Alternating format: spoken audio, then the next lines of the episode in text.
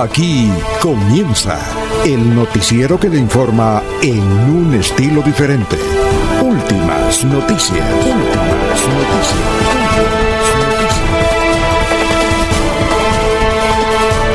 La información analizada por los expertos, sin sesgos, explicada con detalles, sin tanta carreta. Últimas noticias por Radio Melodía, también por Facebook y YouTube Radio Melodía. Director Alfonso Pineda Chaparro.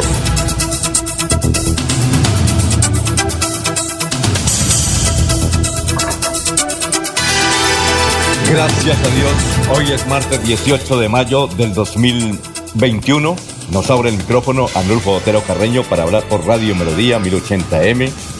Estamos por Facebook Live, estamos por YouTube. También nos sintoniza por melodíaenlínea.com. Gracias, esperamos que hayan pues, descansado dentro del descanso, porque con esta pandemia, estas marchas, pues uno debe estarse en la casa. Bueno, hoy es 18 de mayo. Son las 5 de la mañana, 4 minutos. Hoy es el Día Internacional de los Museos. Saludo para todos los que trabajan en los museos aquí el departamento de Santander. Hoy es el Día Internacional de los Museos. Había un museo itinerante que es el de cera, no sabemos si todavía existe, pero, pero como no había ferias hace más, van a ser ya dos años, pues el, el Museo de Cera, muy, muy famoso aquí en, Colombia, básicamente nacido en la ciudad de Bucaramanga. Bueno, hoy es el Día Nacional de los Museos. Un, un día como hoy, en 1920, nació en Polonia Juan Pablo II. Un día como hoy, 1998, murió un gran periodista barranquillero Fabio Poveda Márquez. No lo alcanzamos a conocer, pero sí conocemos a su hijo, a Fabito, de la costa. Fabio Poveda Márquez, dicen que es uno de los líderes del deporte que siempre ha tenido la costa atlántica. Trabajó en el espectador, en el, especta, en el, en el espectador, evidentemente en emisora Atlántico espectacular, trabajó en varias emisoras y un día como hoy en 1998 murió Fabio Poveda Márquez. Son las 5 de la mañana, 6 minutos. Vamos a saludar a nuestros compañeros de base aquí en la mesa virtual de Radio Melodía.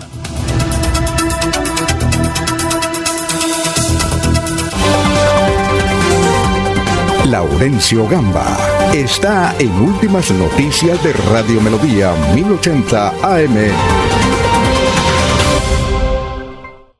Bueno, Laurencio, tenga usted muy, pero muy buenos días. ¿Cómo se encuentra esta mañana de martes 18 de mayo? Alfonso, buen día para usted, para el doctor Julio Enrique Avellaneda, para la señora Sara Prada Gómez, para quien nos escucha en Bogotá, un buen amigo allá todos los días nos escucha, mucha gente, igual que para todos quienes están en los diversos sistemas de las redes sociales. Y hoy queremos poner un granito de arena para lograr esa tranquilidad, esa paz, esa acción de cada ciudadano de estar tranquilo, porque la situación es muy compleja, sobre todo porque los campesinos pierden de acuerdo al gobierno nacional muchos. Igualmente el campesino es el que, como dijo alguien, está llevando del bulto por estos días. Y claro, toda la sociedad colombiana, porque de alguna manera se incrementaron los productos, el valor, no salen del campo las cosechas, hay dificultades para llevar oxígeno a algunas uh, clínicas del país. Los campesinos piden acuerdo gobierno dirigentes del paro nacional. Miles de toneladas aquí en Santander y en otras partes del país están represadas o se perdieron en el campo. El agro se está eh, cada día pues teniendo mayor eh, dificultad, se está acabando. La fuerza pública mantiene vigilancia en las carreteras de Santander. Esto para evitar que algunos desadaptados coloquen vehículos e impidan el paso de los productos que han sido sacados a las fuentes de movilización o las industrias. Los paneleros nuevamente tienen dificultades en la comercialización de su panela. Están en los trapiches, no las han sacado también por esta situación. No ha llegado a Bogotá la panela que se produce en la olla del río Suárez. El uso de la tecnología, el computador, el teléfono celular, las tabletas y otros eh, aspectos técnicos han afectado la salud de los niños, los jóvenes, los adultos, porque casi se pasa todo el día o más o menos unas 12, eh, 15 horas frente a la tecnología y esto al final está eh, causando algunas dificultades. La fiesta de las madres fue conmovedora. Aquí en el fuerte de Florida Blanca de la policía enviaron mensajes a santandereanos que están en el SMAT de Cali, que prestan su servicio en otras partes del país, que son de familias santandereanas, muchos de ellos hasta amigos nuestros, pero que son ciudadanos como tal. Gracias por el apoyo a la policía. La comunidad defiende a la policía. Ese fue el lema que finalmente el viernes en la noche tomó la policía por cuanto algunos desadaptados por aquí dicen que fue eh, vandalizado un CAI. Igualmente, la estación sur de la policía que queda por la ciudad de la Real de Minas, unas pocas personas desadaptadas desafiaron la fuerza pública, pero que sea un oficial de la policía el que nos hable sobre esta situación. Dios y Patria, buenos días. Vivimos una jornada violenta en Bucaramanga. Vimos presenciar unos hechos absurdos ocurridos en la estación sur, donde nuestros policías fueron intimidados, fueron atacados de manera inescrupulosa por parte de un sector de manifestantes que en su momento quisieron, a través de diferentes actos, provocar a nuestros policías. Unos hombres bien preparados que en ningún momento, y a pesar de todos los agravios que recibieron, usaron sus elementos del servicio a estas mujeres. Lamentablemente cometieron atropellos contra nuestros policías. Solamente se estaban defendiendo unas instalaciones donde tenemos una gran cantidad de personas privadas de la libertad porque han cometido diferentes delitos, de la maldad de quienes están engañando a la comunidad a través de informaciones falsas. Yo creo que es el momento en que los ciudadanos tenemos que reflexionar sobre quiénes están causando estos daños y qué daño le quieren hacer a quienes estamos defendiendo con valor y con honor en estas marchas pacíficas y venderle una imagen negativa de la institución a toda la comunidad. Dios y Pate, para mí siempre será un honor ser policía y yo invito a la comunidad a que rodee a sus policías. No es justo que un pequeño sector de personas quieran hacer, causarle un daño a una comunidad y a una institución que está defendiendo los derechos de todos ustedes. Bueno, son las 5 de la mañana, 11 minutos. Vamos con los oyentes. Cleo Fonseca Tavera dice de Curití, Santander. Muchas gracias. Carlos Gómez Santos, desde Mogote, Santander. Familia de Carlos Gómez, bendiciones. Gerardo Gómez Forero dice, allá habrá paso para la costa Maicao. Sí hay paso, lo que pasa es que hay bloqueos eh, transitorios en cuatro sitios, uno de ellos, el más grande, en San Alberto.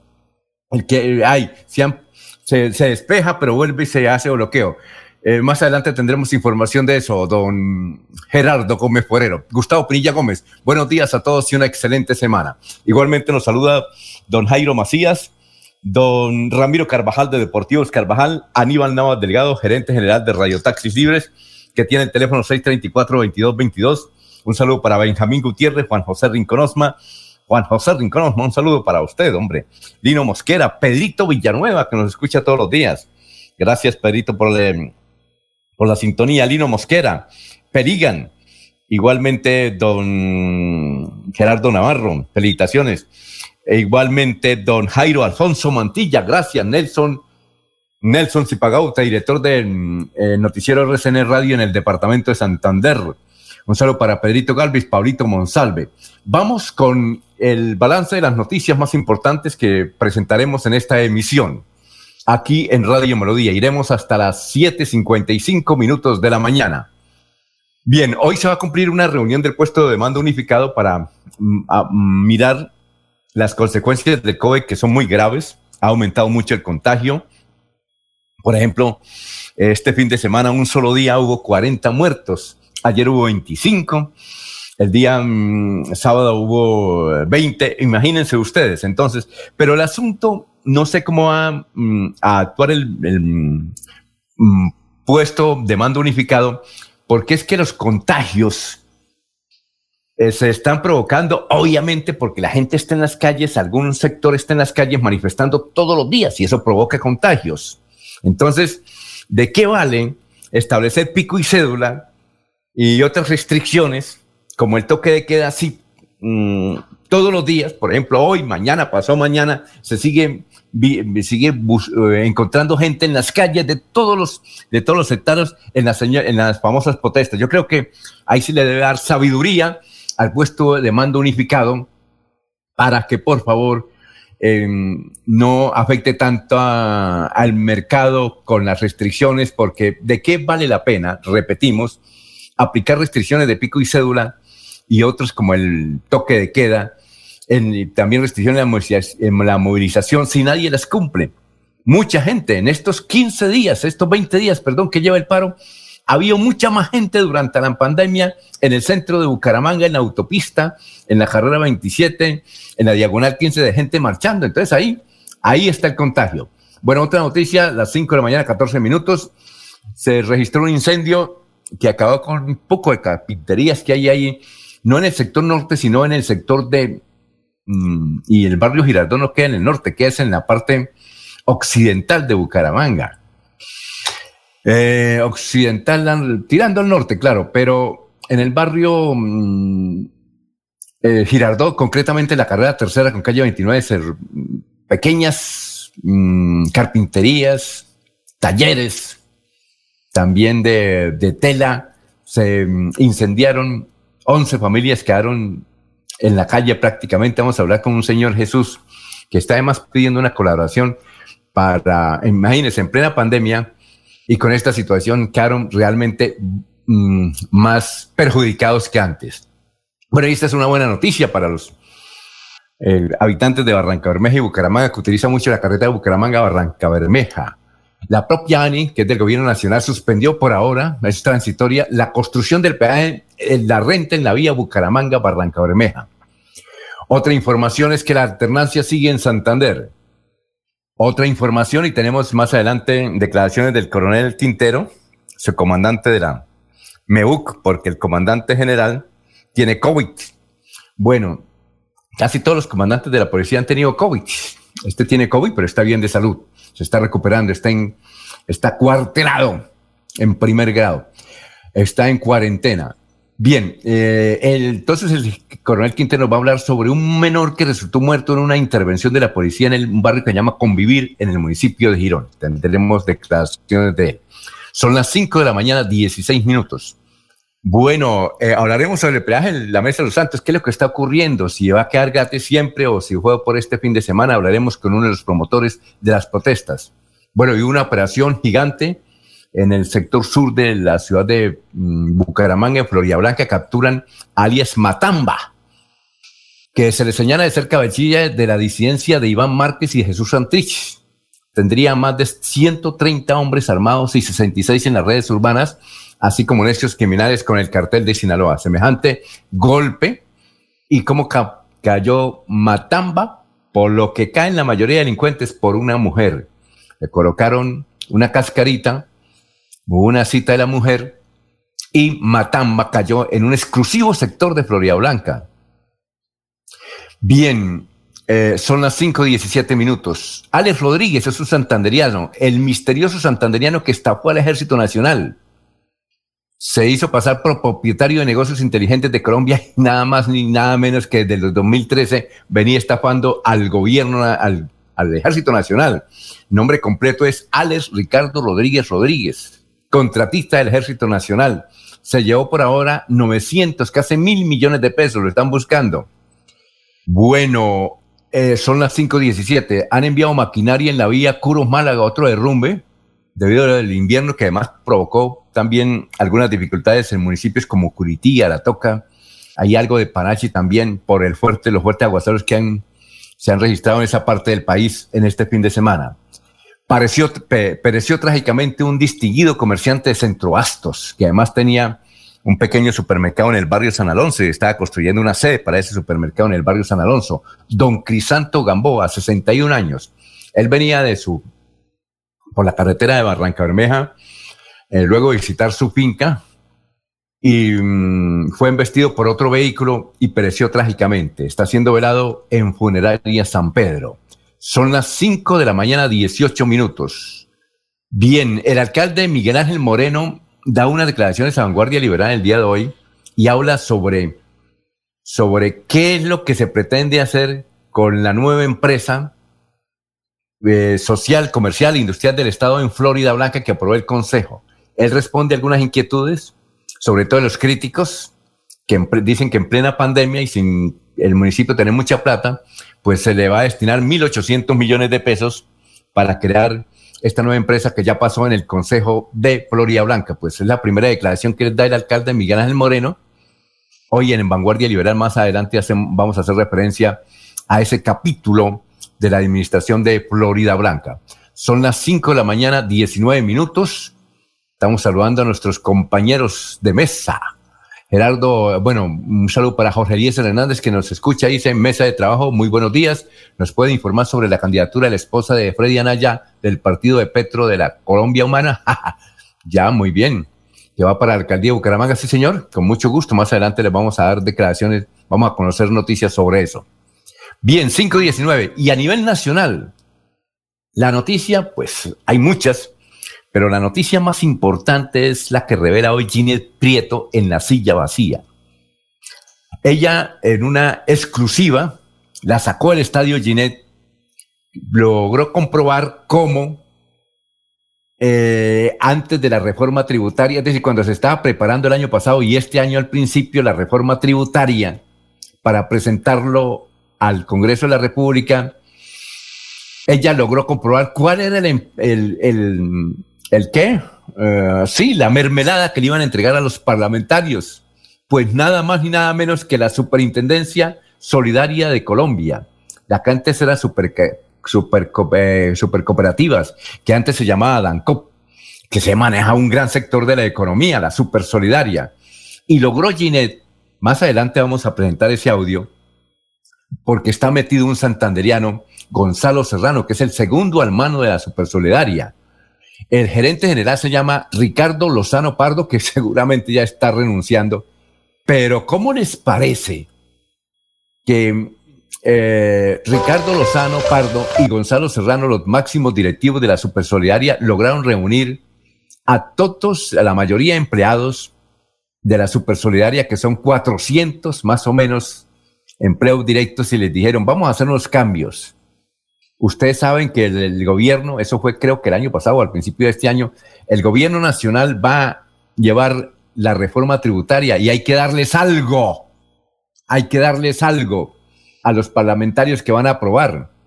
Él hablaba de algo, es que nombramientos, o sea que varios de ellos que estaban escuchando tenían que salir, nombramientos, contratos, así de, así de forma directa consiguió esta, esta declaración Ginette Prieto. Vamos a pasar eh, un audio de esos que lo denuncia hoy Ginette Prieto sobre cuál era la mermelada, pues la super solidaria. Esto va a ser un escándalo.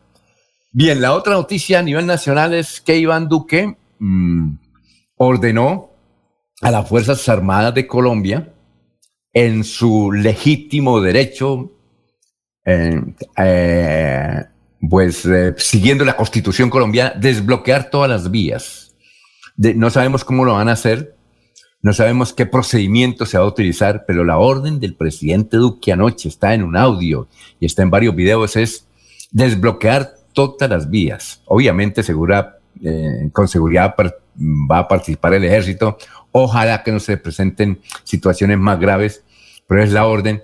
Mientras que los diálogos continúan, pero sin ningún éxito. Ayer se cumplió un día más de la mesa de trabajo del paro nacional, del Comité del Paro Nacional y los, eh, y los integrantes del gobierno. No hubo acuerdo al final. Se convocó para mañana 19 de marzo, de mayo, otra movilización gigante en todas las ciudades colombianas, según los organizadores de, este paro. Vamos a ver si hay alguna luz verde en el día de hoy, porque las negociaciones continúan de todas formas, pero sin éxito. Entonces esto va, se va a revolcar. Y bueno, ayer hubo una entrevista en Caracol Televisión donde participó eh, Iván Duque eh, con los periodistas María Elvira Arango y Juan Roberto Vargas, que es el director de Noticias de Caracol. Y María Elvira Arango le dijo de frente a Iván Duque que era terco, porque Iván Duque decía cosas sobre la economía, sobre la sociedad que no eran ciertas. Entonces, María Elvira le dijo, con todo respeto, usted es muy terco. Y eso, desde luego, ha causado muchas eh, declaraciones, muchos comentarios a nivel nacional. A nivel internacional, la noticia más, eh, una de las noticias más importantes tiene que ser con el COVID. Eh, ha bajado bastante los contagios en el mundo. 560 mil contagios hubo en el día de ayer, 12 mil muertos, es decir, 3 mil menos. Se ha reducido el número, por ejemplo, era todos los días 15 mil muertos. La otra noticia es que Estados Unidos, mm, en una entrevista que dio muy particular ayer el presidente de Estados Unidos, el señor dijo que no va a utilizar la, la vacuna AstraZeneca en Estados Unidos y que le va a regalar. Dijo, mm, voy a dar a conocer más adelante esta semana un número de países y le voy a regalar la cantidad de vacunas AstraZeneca. No, y no dijo por qué, porque cuando iba a terminar rueda de prensa, una periodista del New York Times le dijo, señor presidente, una pregunta sobre AstraZeneca, sobre lo que dijo usted, que no va a utilizar AstraZeneca. Dijo, no, un momentico, porque tengo allí una delegación y no se puedo responder. Con elegancia se fue y no respondió.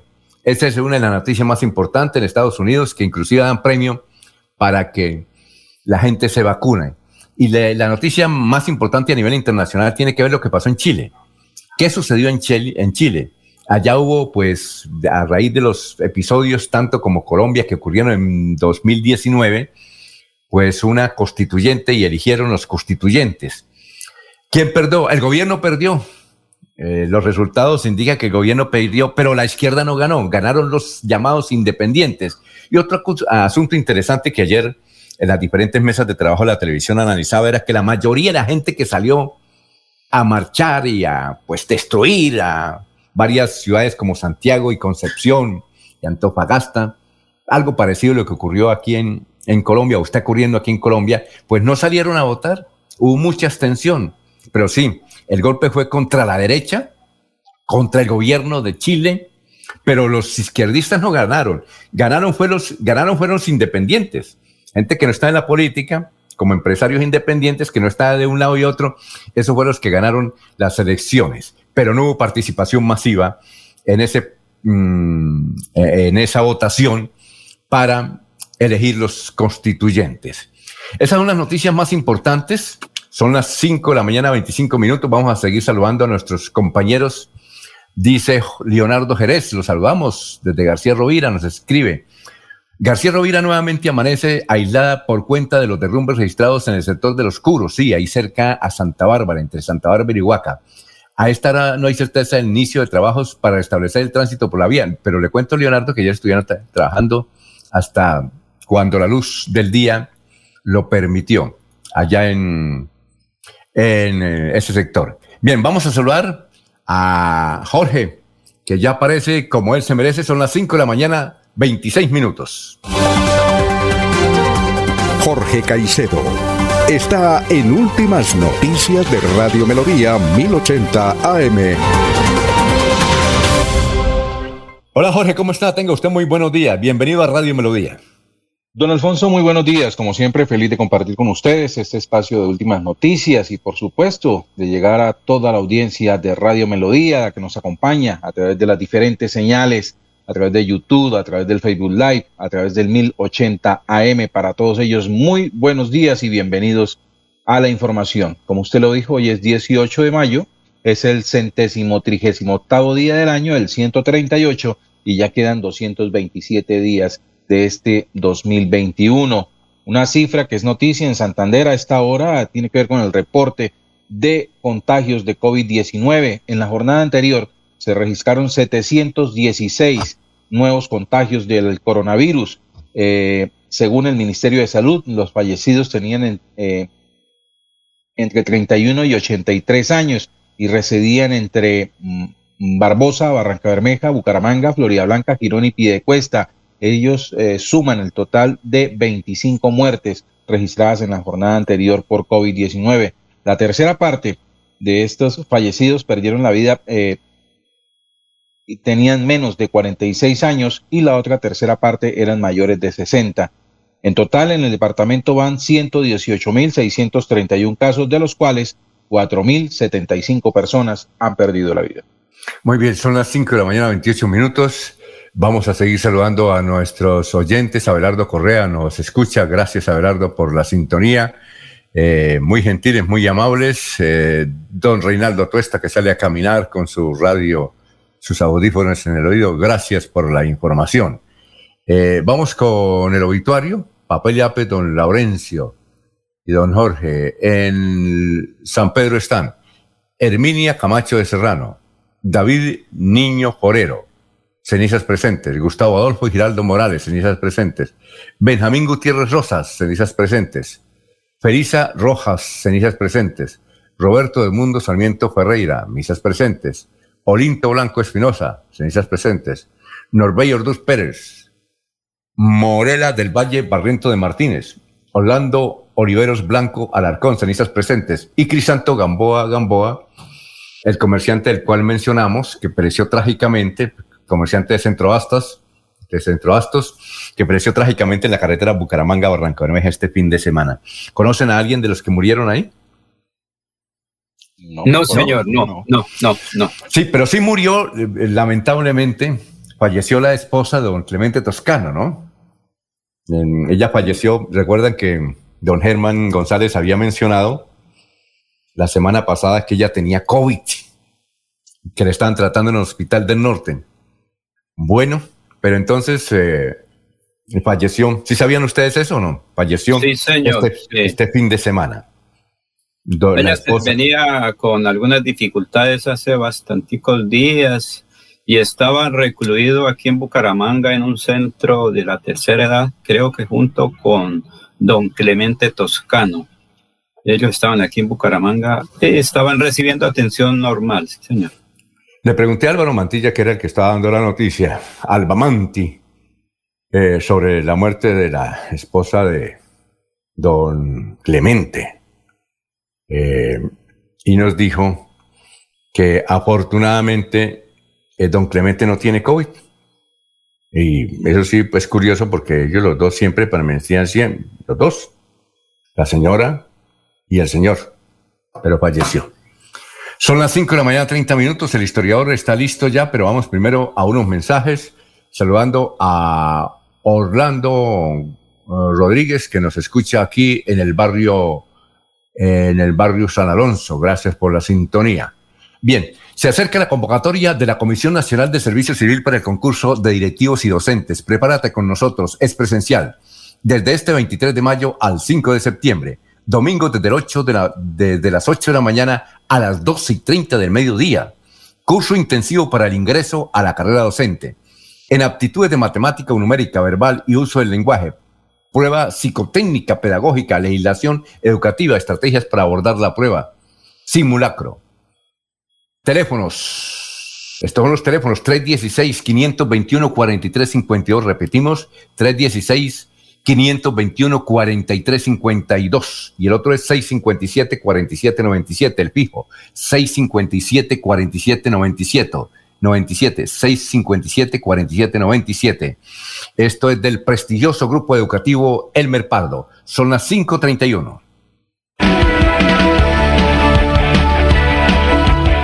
Melodía es la radio que lo tiene todo.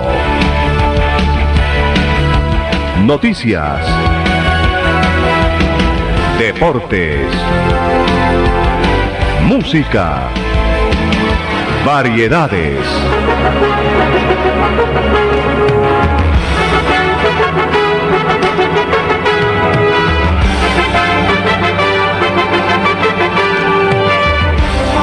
Melodía La Grande. Fuimos la primera ciudad del país en reabrir diferentes sectores económicos en aras de comenzar con la recuperación de empleos y puestos de trabajo. Bucaramanga es líder nacional en reactivación económica. Así logramos, entre otras cosas, reducir el desempleo en jóvenes menores de 28 años, un indicador positivo que evidencia la recuperación para una de las poblaciones más afectadas por la pandemia. Buenas decisiones, buenos resultados. Alcaldía de Bucaramanga. Gobernar es hacer. La gente de nuestra región es amable, honesta, trabajadora, una raza pujante que siempre lleva una sonrisa en el corazón. Por ellos estamos comprometidos en cuidar el medio ambiente, en innovar, en renovar con tecnología, transmitiendo confianza en el manejo integral de residuos. Desde el corazón de Colombia, Veolia, renovando el mundo.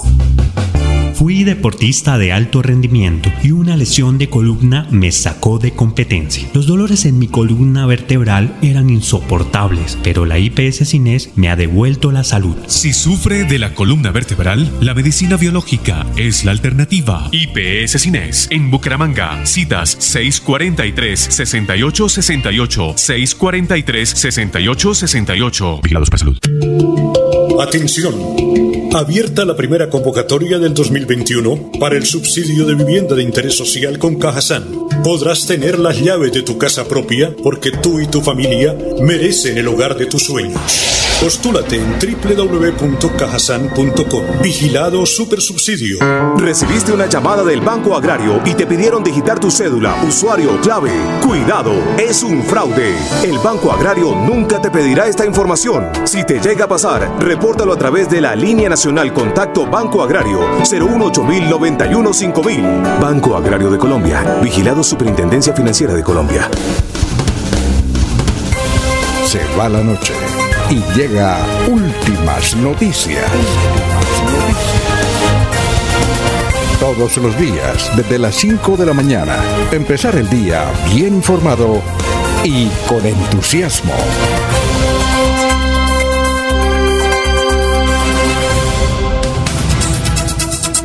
Son las 5 de la mañana, 34 minutos. Miguel Francisco Parra R. dice un cordial saludo especial para, para el doctor Julio Enrique Avellaneda, extensivo de exalcaldistas. Feliz recuperación.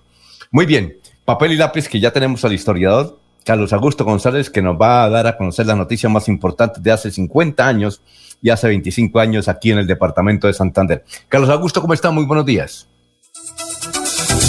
Buenos días a la mesa de trabajo y a los oyentes. Hace 50 años esta fueron la noticia más importante en Santander. El senador Samuel Moreno Díaz visitará Bucaramanga para presidir una reunión en la que se tratará a fondo la división que enfrenta la NAPO en el departamento. Con la vasectomía no se viola la ética profesional ni la ley, dijo el director de Profamilia en la capital santanderiana Fabio Durán Velasco. Agregó que su institución ha atendido 7.500 casos en los dos años que tiene de presencia en el departamento. Y hace 25 años esto fue noticia. Senador Gustavo Galvis Hernández invitó a la dirigencia santanderiana a respaldar la creación del Parque Natural Serranía de los Yariguíes. Adicionalmente anunció que presentará un proyecto de ley en tal sentido. Loteros de Bucaramanga no venderán la nueva lotería Loto Lotín mientras ésta no les pague una comisión del 25% que exigen. Cordial saludo a todos. Siga usted, don Alfonso. Muchas gracias, Carlos. Muy amable. Bueno, recordamos a Gustavo Galvis Hernández, que ahora está pensionado, fue representante, fue senador de la República en el, gobierno de Andrés Pastrana. Bueno, eh, mm, un cortico comentario, Laurencio, porque ya tenemos a otro compañero ahí eh, esperando en la mesa virtual de Radio Melodía. Alfonso, que hace más de 25 años el senador eh, Gustavo Galvis defendía y estaba atento a lo que era el medio ambiente. Él fue uno de los gestores de esa norma legal de la creación de alguna manera del Ministerio del Ambiente.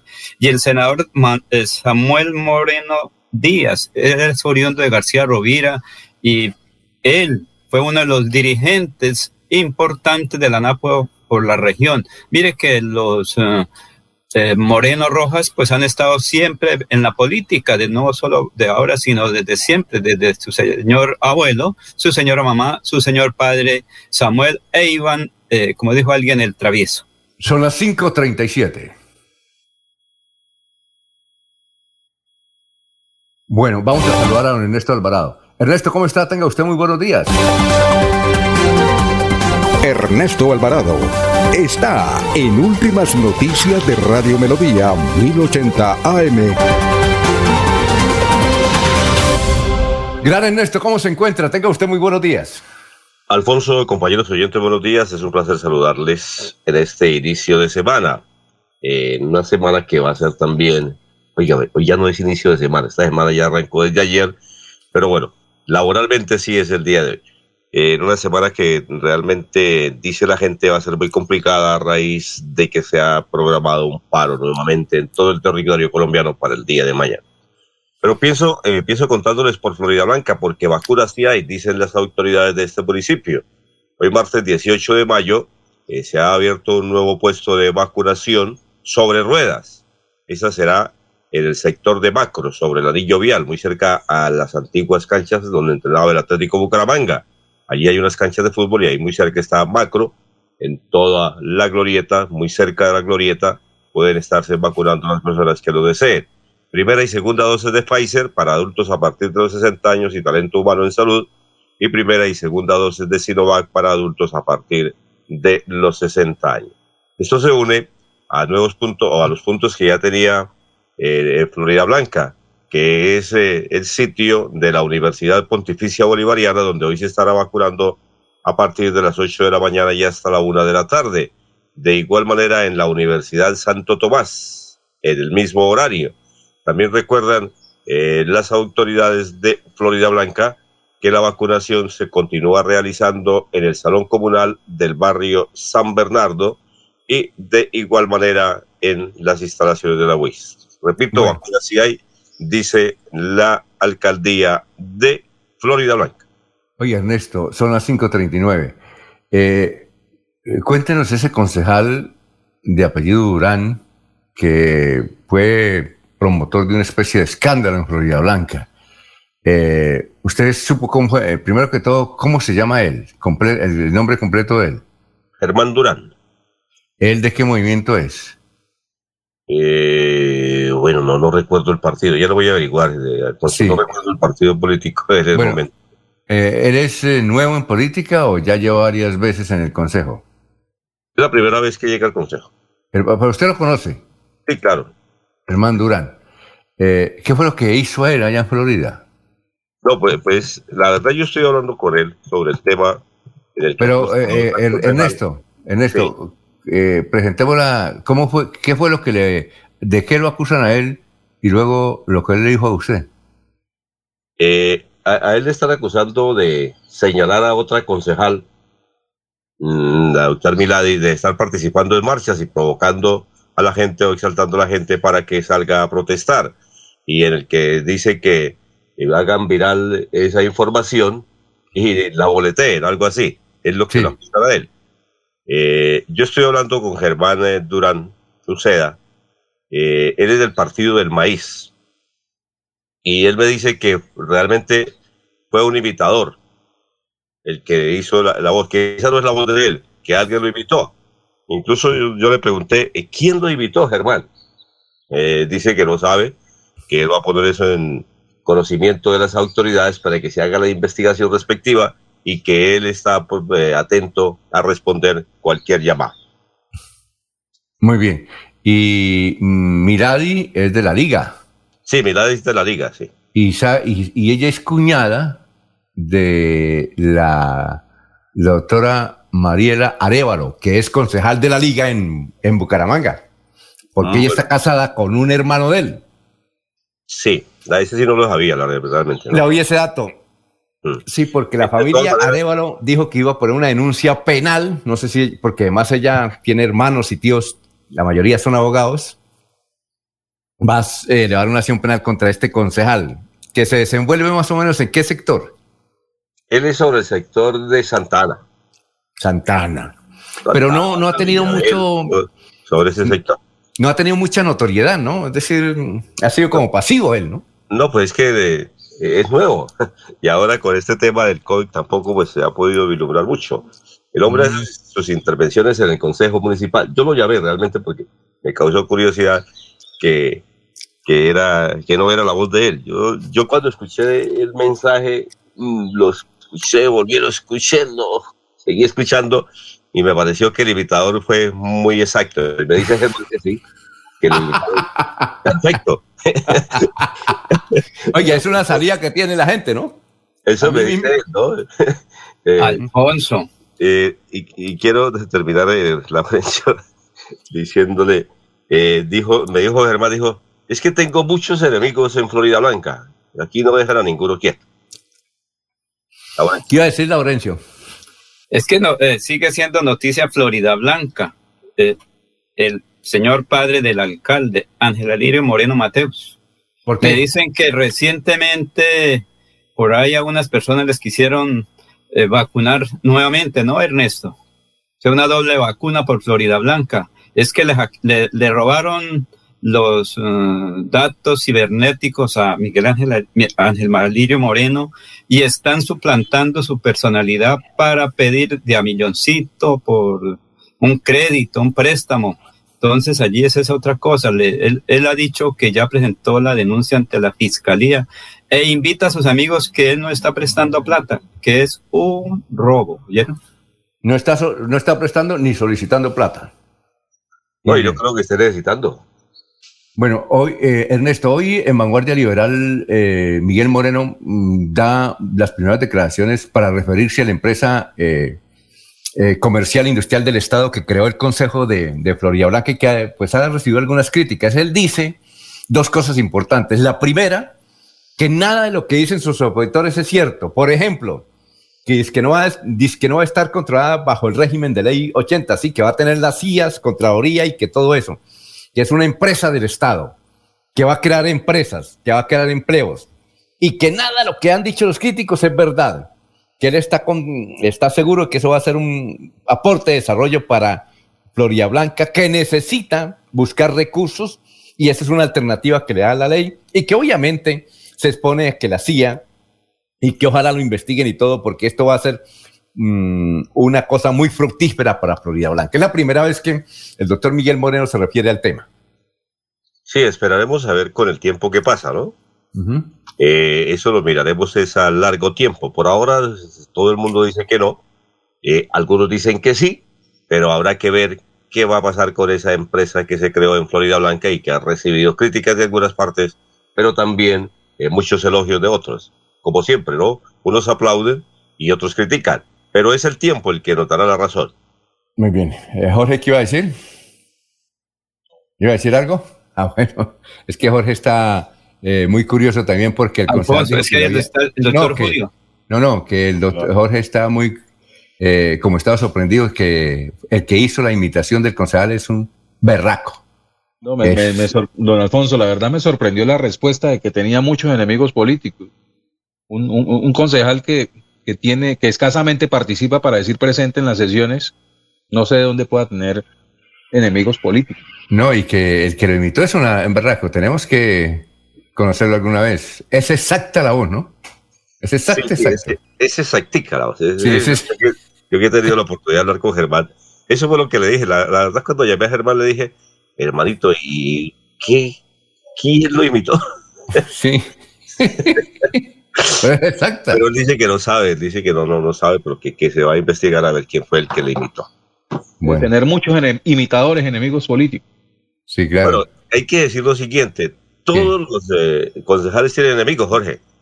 No, claro, no. no lo voy a saber yo. No lo sabré yo. Ah, bueno. Jorge, que fue concejal. Eso. Y la Oiga, Jorge, ¿cuál era su enemigo allá en Puerto Buiches? Señor. ¿Cuál era su enemigo político allá en Puerto Buiches? No, no, no, enemigo no, contradictores. Contradictores, no, no, no, no. hubo siempre hubo muy buena empatía con. Esos contradictores concejales de ¿Ah? No, no, los concejales estaban por fuera del consejo. Eh, Laurencio tenía contradicciones allá cuando estaba en, de concejal en Barbosa. ¿Recuerda alguno de ellos? ¿Recuerda alguno de ellos? No, era el grupo de la Confederación de Fuerzas Liberales de Santander y obviamente mi gran amigo eh, los Cortés. Ah, porque ellos querían la coalición con ellos y la coalición de gobierno se hizo con Tito Mundo Rueda Guarín. Entonces, de la primera cosita, 150 que en esa época funcionarios de la Secretaría de Salud que estaba en manos de la Confederación de Fuerzas. Y 20 días después me dijeron, ¿se voltea o no se voltea? Y nos voltearon otros 150, o sea que me quitaron todos los votos y por eso me quemé. Ahí está el ah. doctor Julio Alfonso. Bueno, perfecto. En mi época, en mi época, en Alfonso le habrá haciendo memoria y, y como habla la Laurencio, en, durante campaña un muy buen contradictor, eh, era Modesto Torrecilla, Parelo, eh, del Partido Conservador. Y, junto a él, Jorge, Jorge Alcocer. Eran los dos, dos concejales del Partido Conservador en Puerto Wilches durante buenos, buen, eh, varios periodos. Pero ya estando dentro de la corporación, se, se, hizo una muy buena amistad con ellos, amistad que incluso hoy todavía la, la, conservo y, y, cada vez que tenemos oportunidad de, de, saludarnos hacemos remembranzas. ¿Verdad? Que eh, eh, ese, esa manera de ver la política, que de alguna manera se ha perdido mucho en la esencia por, por, por irse a los extremos, era muy productiva en, en, en, esos momentos y era la verdadera manera de hacer la política. No, no el concepto ese de que eh, pelean en público y allá encerrados, se, se, sientan y se abrazan, no es tanto así. Eh, pelean en público, pero en privado se respetan y, y, valoran las posiciones de cada uno de los contradictores. Así era que se hacía política en ese entonces. Muy bien. Está siendo igual, ellos pelean allá, pero por fuera son amigos. Sí, muy bien. Son las, son las 5.49. Sí, son las 5.49, vamos a una pausa. Recuerde, a un clic está tucajasan.com. Tucajasan.com son las 5.49. Fuimos la primera ciudad del país en reabrir los centros comerciales para reactivar el comercio y comenzar con la recuperación de puestos de trabajo a través de la generación de más empleos. Bucaramanga es líder nacional en reactivación económica. Así logramos mejores niveles de recuperación para seguir construyendo una ciudad de oportunidades para todos. Buenas decisiones, buenos resultados. Alcaldía de Bucaramanga. Gobernar es hacer. Cuando pagas tus impuestos en Financiera como Ultrasan, ganas por partida doble. ¿Doble? ¡Claro! Estás al día con tus impuestos y tienes la posibilidad de ganarte uno de los grandes premios que tenemos para ti. Participar es muy fácil. Ven ya a Financiera como Ultrasan y paga tus impuestos. Tú puedes ser el próximo ganador. Queremos que disfrutes de un servicio de energía confiable y de calidad. Por eso trabajamos en el mantenimiento de la infraestructura eléctrica, para que estés informado oportunamente de las fechas y horarios de las suspensiones del servicio de energía. Síguenos en nuestras redes sociales arroba esa grupo EPN o consulta toda la información en www.esa.com.co. ESA Grupo EPN, Vigilado Superservicios. En el Banco Agrario te ayudamos a evitar ser víctima del fraude. Nunca te solicitaremos tu información financiera por teléfono, correo electrónico o mensaje de texto. Y te recomendamos cambiar tus contraseñas periódicamente y no compartirlas con nadie. Cualquier incidente, repórtalo a través de la línea nacional Contacto Banco Agrario 018 91 5000. Banco Agrario de Colombia. Vigilado Superintendencia Financiera de Colombia. Se va la noche y llega últimas noticias todos los días desde las 5 de la mañana. Empezar el día bien informado y con entusiasmo.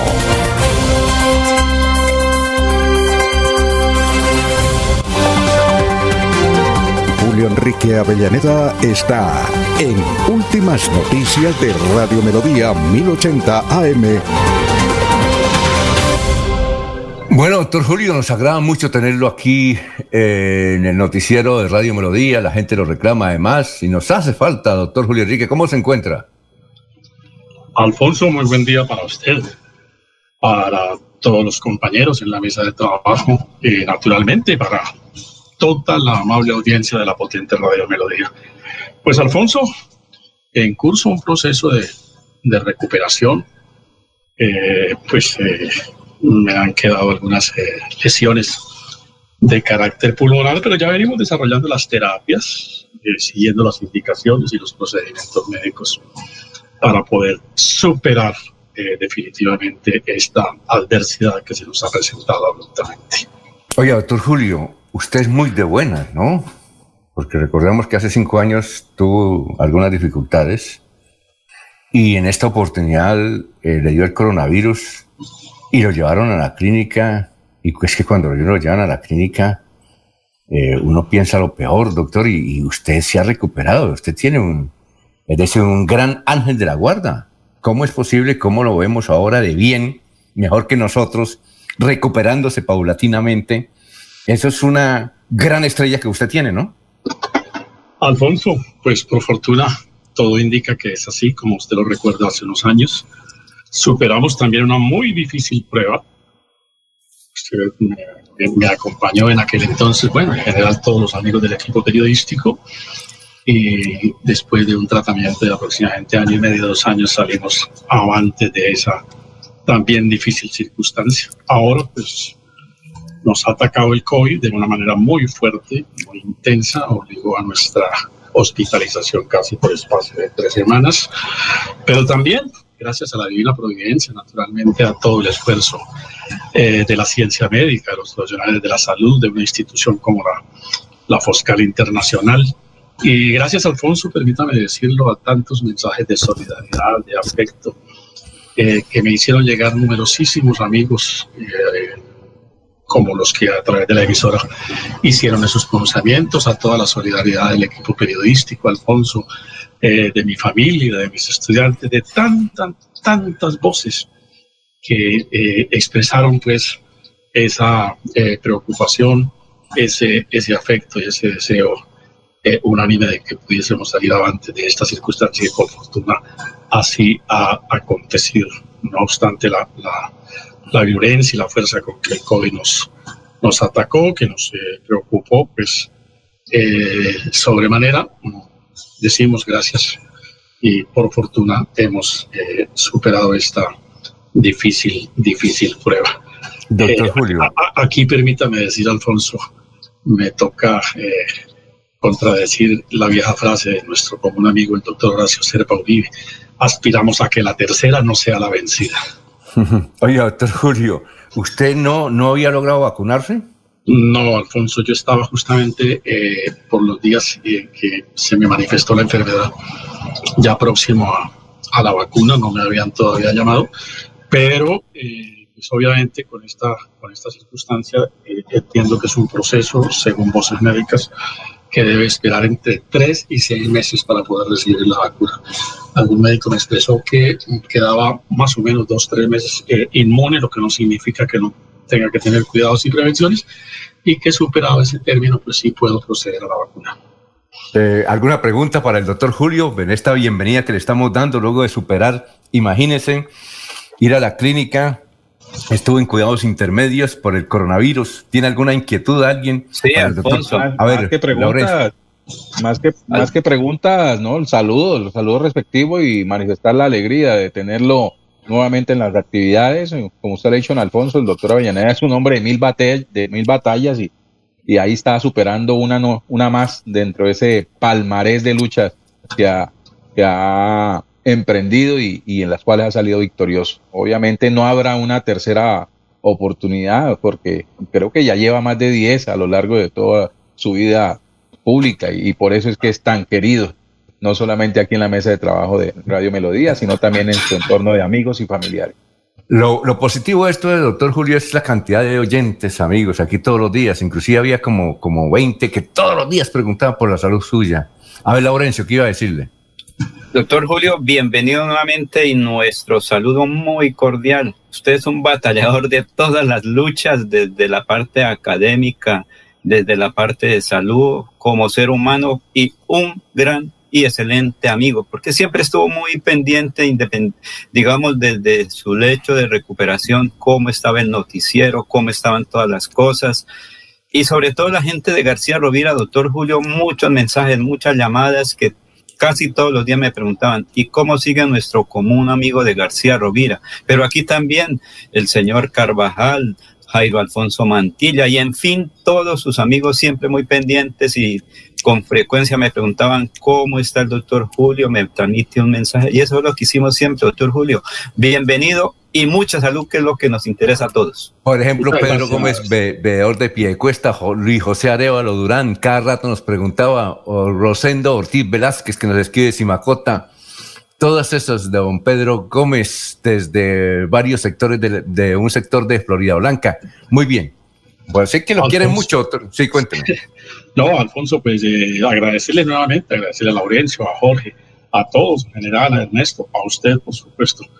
Eh, decía hace un instante esos eh, mensajes de, de, solidaridad y de ánimo que me hicieron llegar en, en los momentos en que a veces siente uno flaquear. Pero bueno, aquí estamos, naturalmente, también reiterando nuestro agradecimiento a, todos los amigos oyentes, a tantas, tantas personas. Que eh, Ernesto. es, una suerte, ¿no, Alfonso? Mm. Tener, eh, eh, digamos, la solidaridad de, de, toda una numerosa audiencia y de tantos amigos que a lo largo de muchísimos años nos han permitido disfrutar de, de su apreciada vista. Ernesto. Eh, doctor Julio, de verdad que a mí personalmente me alegra volver a escucharlo. Sé de su lucha, sé de su trabajo, sé de su empeño y de su trasegar durante el tiempo que hemos estado en Melodía. Y a las personas buenas, pues les va bien. Y usted es una de esas personas buenas y echadas para adelante. Dios le bendiga y siempre será activo. Me alegra mucho tenerlo aquí en contacto y saber que está en plena recuperación. Yo lo único que, muchísimas gracias. Lo único que estaba preocupado, doctor Julio, era por River. Yo le decía a Laurencio, dígale que no vaya a ver el partido hoy de River porque ese no, no da pie con bola. Lo que hemos alejado el televisor al doctor Julio Enrique. Lo que lo hizo estar motivado el doctor Julio, no me cabe la menor duda, es la gran presentación que ha tenido Millonarios en esta temporada, que no parece que no tenía jugadores, pero lo han sacado adelante y eso lo ha hecho vibrar y por eso hoy está activo. Que viva Millonarios. Bueno. en, la medida, en la medida de las posibilidades, Alfonso. Y seguimos seguimiento ahí a, nuestros equipos del alma como una manera también de, recrearnos y de eh, sortear esos difíciles momentos de, hospitalización, ¿no? Pero bueno, finalmente ahí van los eh, equipos, eh, continúan dando, dando su lucha. Millonarios con una particularidad, ¿no, Alfonso? Sus dos grandes jugadores son Uribe y Duque. sí, no puede faltar, ¿no? Sí. Oiga, doctor, doctor Julio, eh, vamos a presentar más adelante, es que Ginette Prieto, una periodista santanderiana en Bogotá, hizo una investigación tremenda y descubrió cuál era la mermelada que le iban a dar a los parlamentarios, los congresistas, eh, por eh, aprobar la reforma tributaria. Y es que está tan claro que más adelante vamos a presentar a Gonzalo Serrano, no sé si usted lo conoce, ¿Usted conoce a un tal Gonzalo Serrano que es cooperativista, doctor Julio? Mm, tengo referencia de él, Alfonso, no soy amigo personal. Bueno, el segundo al mando, al segundo al mando de la Super Solidaria, que es, la, es un poder económico del Estado porque maneja todo lo que tiene que ver con cooperativas.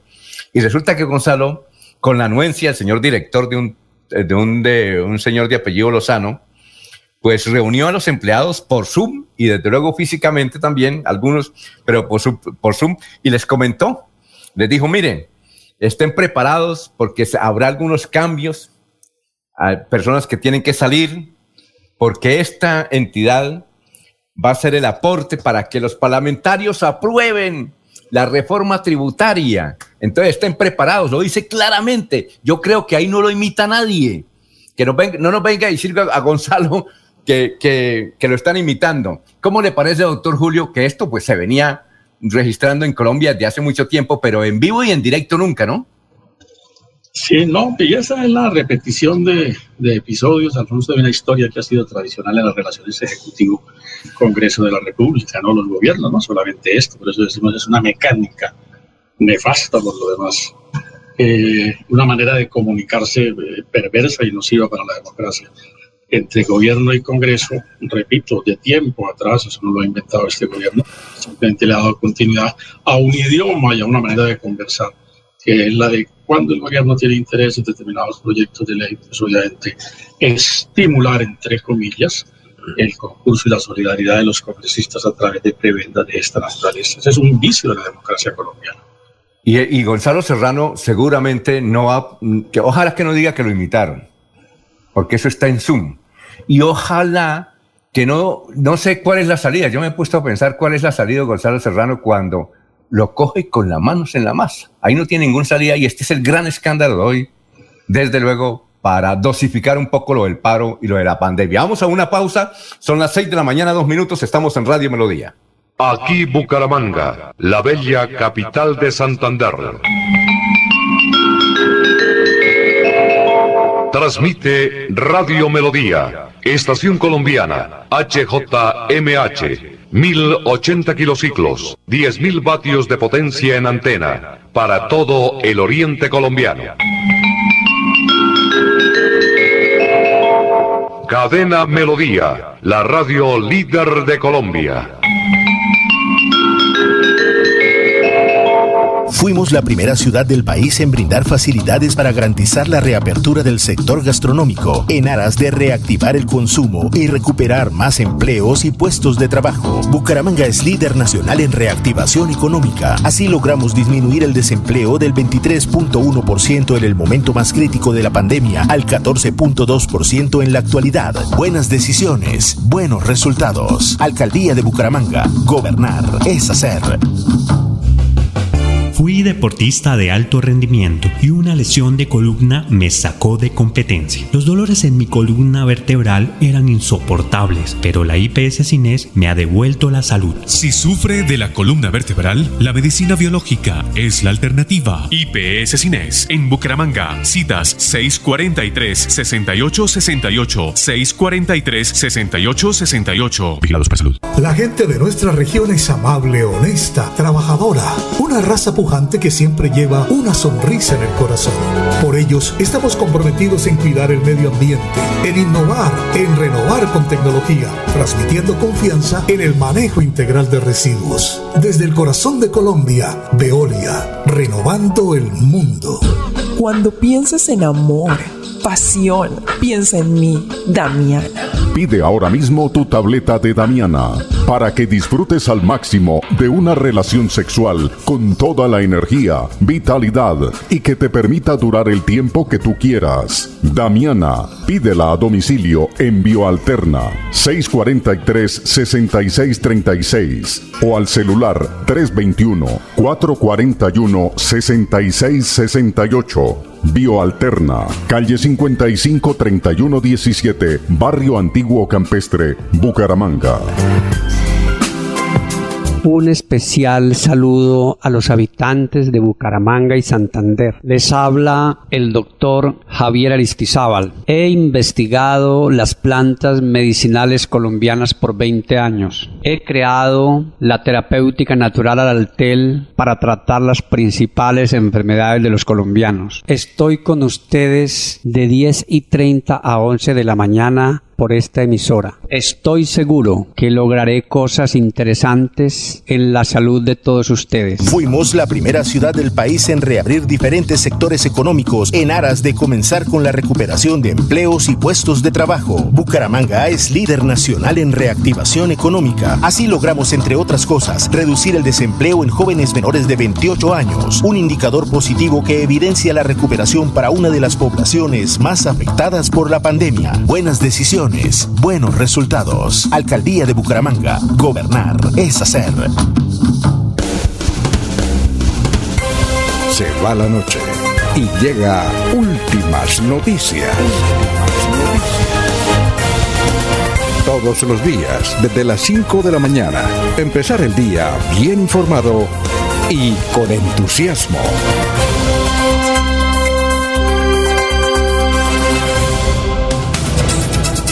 Bueno, los oyentes, todos eh, dando la bienvenida al doctor Julio Enrique Avellaneda, Ana, Ana Galeano, Ana Cano, Lino Mosquera, Juan Martínez, Reinaldo Ortiz, eh, Juvenal Gómez. Son muchos, más poco a poco los vamos a dar a conocer, dando a conocer la bienvenida. Generalmente todos están concentrados en la bienvenida del doctor Julio Enrique Avellaneda y su recuperación. Vamos con noticias a esta hora. Ernesto Alvarado Leguizamón y más adelante vamos a presentar el audio donde este santanderiano, hablando del gobierno nacional, indica cómo es el trueque para que los congresistas aprueben la reforma tributaria. A ver, Ernesto, lo escuchamos. Muchas gracias, don Alfonso Pineda Chaparro. La, gobernación del departamento de Santander eh, ha manifestado que sigue el COVID aumentando, indudablemente a pasos gigantes. Por eso el día anterior se registraron 716 casos, aunque disminuyó respecto a días anteriores, y 25 fallecidos, también eh, bajo el número, que aquí estuvo más alto. El total son 118.631 en el departamento de Santander. La SUSI en el área metropolitana están al 100%, según sus comunicados. Y eso quiere decir que no hay camas para atender a la gente en este momento. Por eso el gobernador del departamento de Santander ha manifestado que hoy a partir de las 7 de la mañana, repito, a partir de las 7 de la mañana, se estará realizando nuevamente eh, un consejo de, o mejor, eh, convocan al PM1, puesto de mando unificado, por parte del gobernador del departamento de Santander, porque dicen que habrá que tomar medidas durante los próximos días. Eh, ha sido un año muy difícil, dice el gobernador del departamento de Santander. No sabemos qué determinación se tome en la mañana de hoy, repito, a partir de las 7 de la mañana, sobre el tema del COVID en el área metropolitana y el departamento. Son las 6 de la mañana, 8, son las 6 de la mañana, 8 minutos. Jorge, lo escuchamos. Don Alfonso, noticias políticas a esta hora de la mañana, 6 y 8 minutos, mediante decreto 230 del 14 de mayo de 2021. El gobernador de Santander, Mauricio Aguilar, convocó a sesiones extraordinarias a la Asamblea Departamental para el estudio de un paquete de iniciativas que serán evaluadas y debatidas por los diputados durante los próximos 15 días. Aunque hasta el momento en la Secretaría General de la Asamblea solo se ha radicado una de ellas, se espera que en el transcurso de la semana sea presentado el grupo completo de proyectos de ordenanza. La secretaria de Hacienda de Santander, Elizabeth Lobo Gualdrón, fue la delegada por el mandatario seccional para la instalación de este segundo llamado a extras de 2021, acto que se cumplió en la tarde de ayer lunes en el auditorio Luis Carlos Galán Sarmiento. Durante su intervención ante la plenaria, la funcionaria pidió a los miembros de la Duma departamental actuar con dedicación para el estudio, consideración y aprobación del primer proyecto de ordenanza presentado y que en su título reza por medio del cual se autoriza al gobernador del departamento de Santander para comprometer vigencias futuras ordinarias, vigencia fiscal 2021 y se dictan otras disposiciones. De acuerdo con la funcionaria, este proyecto de ordenanza le permitirá al Ejecutivo adelantar importantes obras del sector educación, entre ellos la construcción del megacolegio en el municipio de Pinchote. Por su parte, el presidente de la corporación, Alexander Medina Sosa, agradeció a los diputados la entrega y dedicación al llamado de este segundo periodo extraordinario de sesiones de 2021 y, como siempre, les pidió eh, entereza, dedicación, cordura y, por supuesto, análisis que requiere cada una de las iniciativas que se presentarán durante este llamado. Son las seis de la mañana, diez minutos, don Laurencio, lo escuchamos.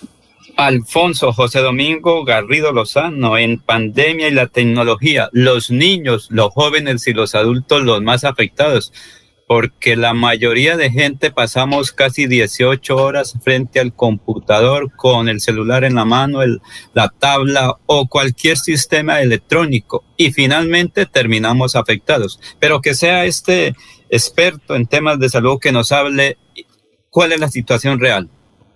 José Domingo Garrido Lozano. Sí, gracias a Dios esto es un negocio de familia que ya lleva como 60 años y siempre se ha seguido atendiendo en este mismo lugar, en San Alonso. Bueno, en este momento de pandemia, de protestas, ¿cuál ha sido la mayor eh, atención a la comunidad?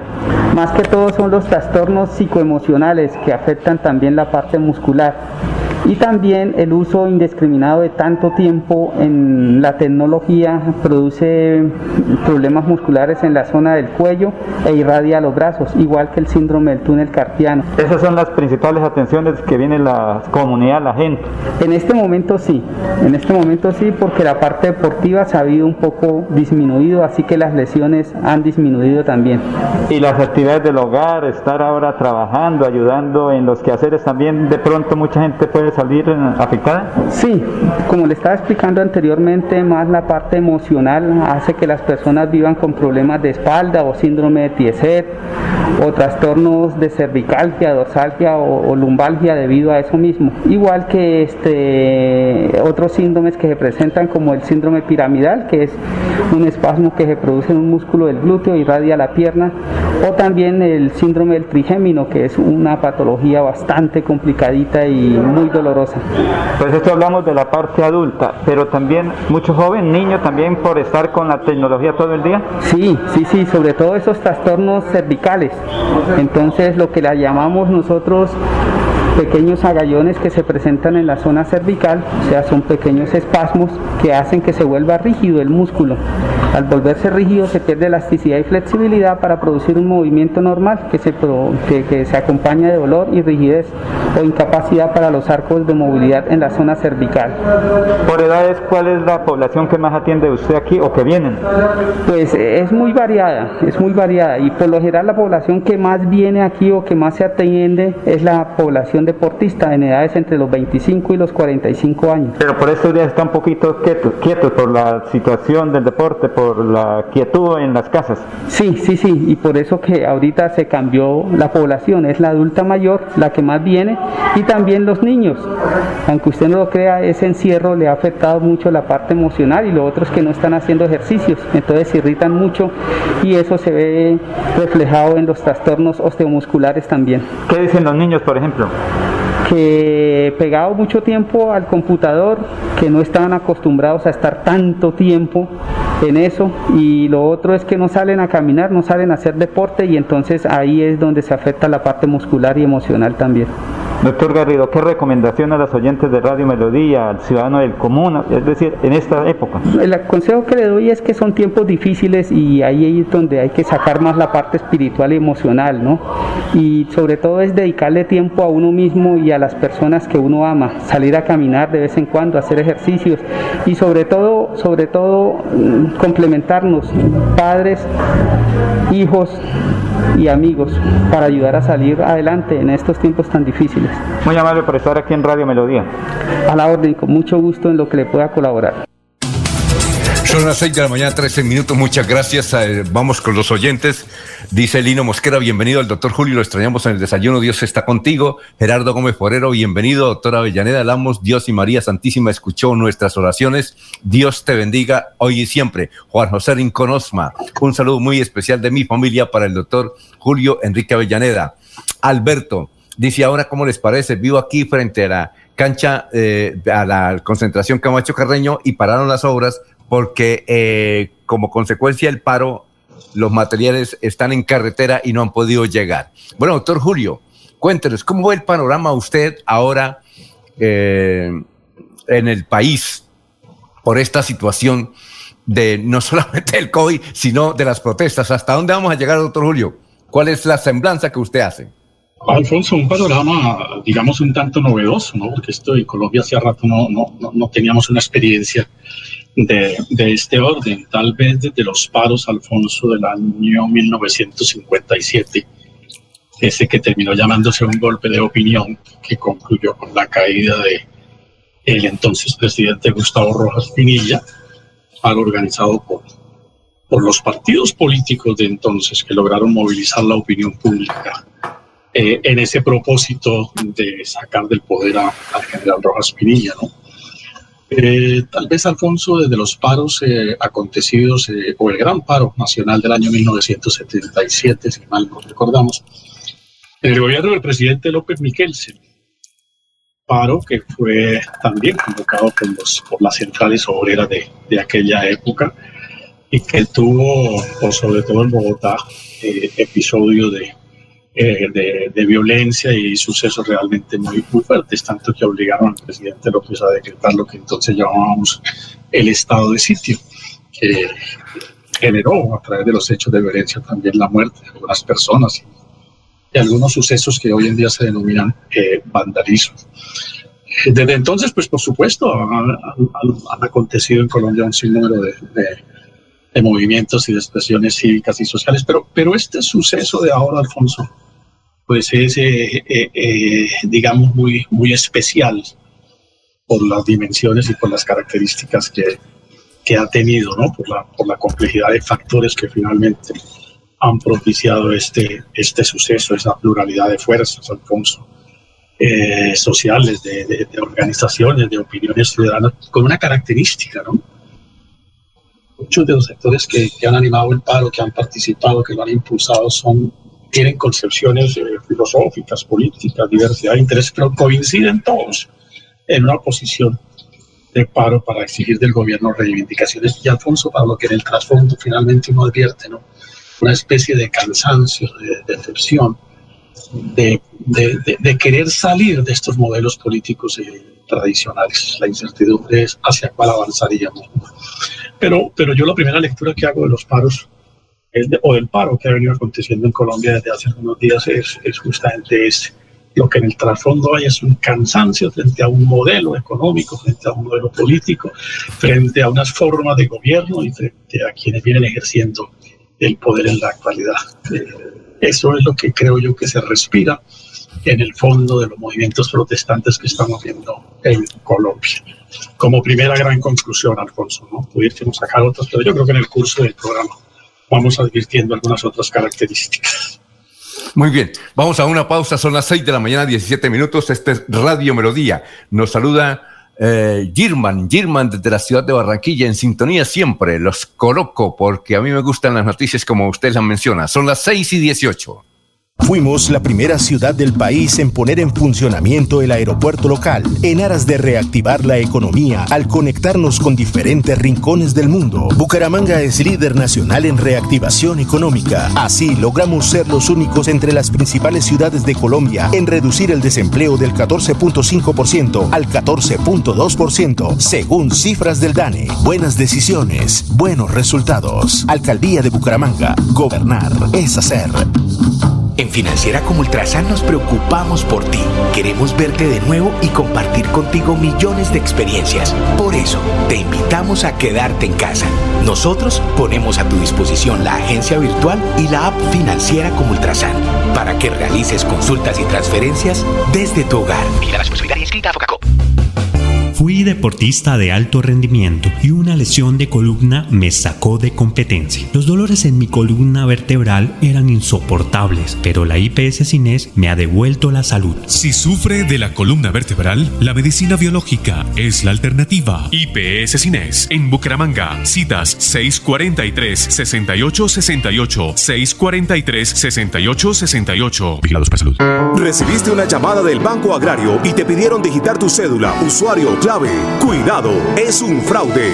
El Banco Agrario nunca te pedirá esta información. Si te llega a pasar, repórtalo a través de la línea nacional Contacto Banco Agrario 018 5000 Banco Agrario de Colombia. Vigilado Superintendencia Financiera de Colombia. Fuimos la primera ciudad del país en reabrir los centros comerciales para reactivar el comercio y comenzar con la recuperación de puestos de trabajo a través de la generación de más empleos. Bucaramanga es líder nacional en reactivación económica. Así logramos mejores niveles de recuperación para seguir construyendo una ciudad de oportunidades para todos. Buenas decisiones, buenos resultados. Alcaldía de Bucaramanga. Gobernar es hacer.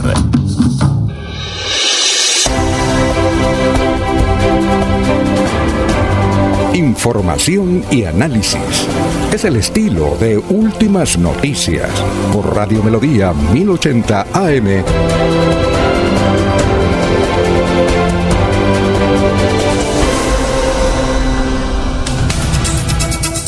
Son las 6 de la mañana, 20 minutos. Jairo Alfonso Mantilla le damos una bienvenida al doctor Julio Enrique Vallaneda. Dice, dice lo siguiente, el haber muchos contagiados de COVID-19 en el departamento no es la solución cerrar los negocios, ni tampoco el poner toque de quedas. Los comerciantes estamos ya quebrados. Por favor, señor gobernador y señores alcaldes del área metropolitana, busquen soluciones, pero sin afectar al comerciante, que somos los que jalonamos la economía de este país. Y yo creo que no deben colocar más restricciones, porque ¿de qué vale la pena colocar pico y cédula si la gente va a estar en las calles en las marchas. Son las 6 de la mañana, 21 minutos. Bueno, vamos a, presentar. Dígame, eh, Julio. Eh, permítame saludar a, un amigo, mi gran amigo, eh, Jairo Alfonso Mantilla. De luego agradecerle todas esas voces de, de aliento y de afecto que nos, que nos ha expresado. aspiramos a que en el curso de los próximos días podamos compartir nuevamente un tinto, porque Alfonso, eh, tenemos con Jairo Alfonso, como se dice coloquialmente, mucho cuaderno por adelantar y mucho chicharrón por probar.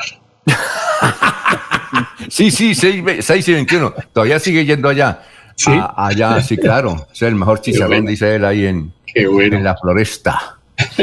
Muy bien. Eh, ahora sí vamos, escuchen eh, la grabación que consiguió Ginette Prieto de un, el segundo alto funcionario de la Superintendencia Nacional, Gonzalo Serrano, que resultó ser, bueno, es santanderiano, y cómo eh, la Super Solidaria era la empresa de poner para que el Congreso aprobara la reforma tributaria. Los mismos parlamentarios, según lo que él dice en esta grabación muy clara, ojalá que no diga que lo están imitando, ojalá que no diga eh, que eso era en otro contexto, no. Él reunió en Zoom hace varios meses a los 400 empleados directos que tiene a Super, Super Solidaria y les dijo esto, escuchémoslo.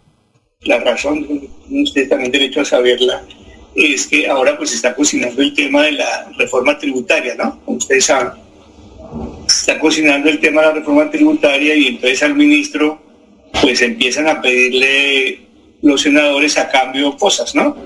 Yo le ayudo con la reforma, pero si usted me da, o sea, funciona el tema del trueque. Y le pidieron la superintendencia.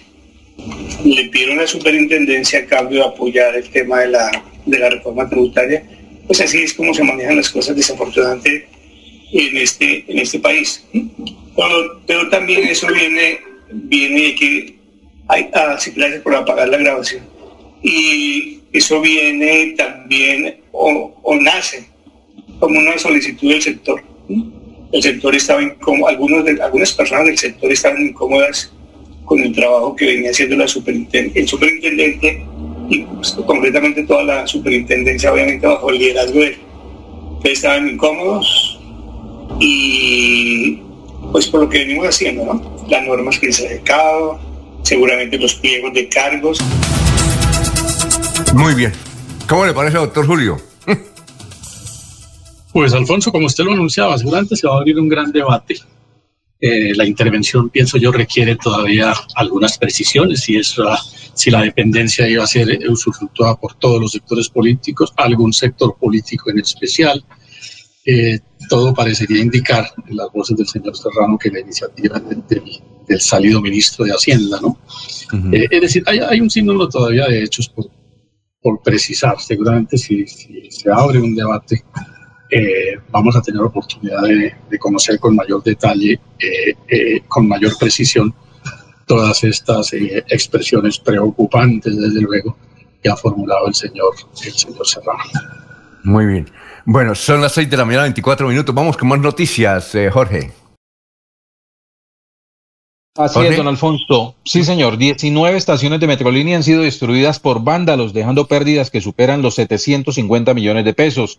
Los ataques han ocurrido en los 20 días de protestas en el área metropolitana de Bucaramanga. Las más recientes en ser asaltadas fueron las estaciones de La Isla y Diamante el domingo anterior. En estos dos casos fueron detenidas 20 personas como presuntos autores materiales gracias a la reacción de la policía una vez lo autorizó el alcalde Juan Carlos Cárdenas. El ente gestor informó que las estaciones Hormigueros, Molinos, Diamante estarán fuera de servicio debido a que quedaron inservibles las taquillas y validadores. Los usuarios que requieren llegar o salir del Diamante podrán acceder o descender del bus por la ruta P6 en ambos sentidos por la puerta derecha al lado del puente peatonal. Hacia las 5 de la tarde de ayer domingo, un grupo de vándalos eh, del domingo anterior, un grupo de vándalos se apostó frente a la estación La Isla y rompió 11 vidrios. Lanzó un elemento inflamable con el que pretendieron incendiarla y hurtaron una cámara de seguridad. Más adelante vamos a tener a Emilsen Jaimes, gerente general de Metrolínea, dando a conocer ese balance. Oye, doctor Julio, hay una novedad en Simacota. Resulta que en Simacota hay elecciones atípicas el 20 de junio. Eh, luego de la salida de Nelson Ortiz por eh, esto, intervenciones políticas, no, por doble militancia. Pero resulta que la novedad, doctor Julio, no sé si usted la haya visto en alguna oportunidad, es que él se volvió a presentar como candidato. Lo aceptaron y seguramente va a ganar. ¿Cómo le parece esa curiosidad, doctor Julio? Pues Alfonso, no, no, no conozco antecedentes eh, en ese, en ese sentido, ¿no? Puede que haya un vacío o en el, en el pronunciamiento judicial o en la normatividad eh, legal sobre el tema que permita que se produzcan situaciones de esta naturaleza, pero en principio no hay duda que eso es una manera de, burlar finalmente eh, el propósito que el legislador, si no lo ha logrado determinar, sí ha querido buscar. Pero no tiene sentido que le declaren la eh, nulidad de la elección como consecuencia de alguna imperfección, deficiencia, omisión o contravención de carácter legal y a los 15 días yo me haga reelegir eh, en el cargo. Es, una manera de, finalmente de, evadir muy, muy, muy sigilosamente los alcances de una decisión judicial. Creo que el legislador va a tener que, si, la circunstancia finalmente es lícita, digo que se pueda presentar nuevamente el exalcalde, pues el legislador va a tener que ocuparse de, ese tema, ¿no, Alfonso? sí, bueno, son las 6 de la mañana, 27 minutos, vamos para... Sí, sí, sí, siga. Eh, bueno, gracias, Julio.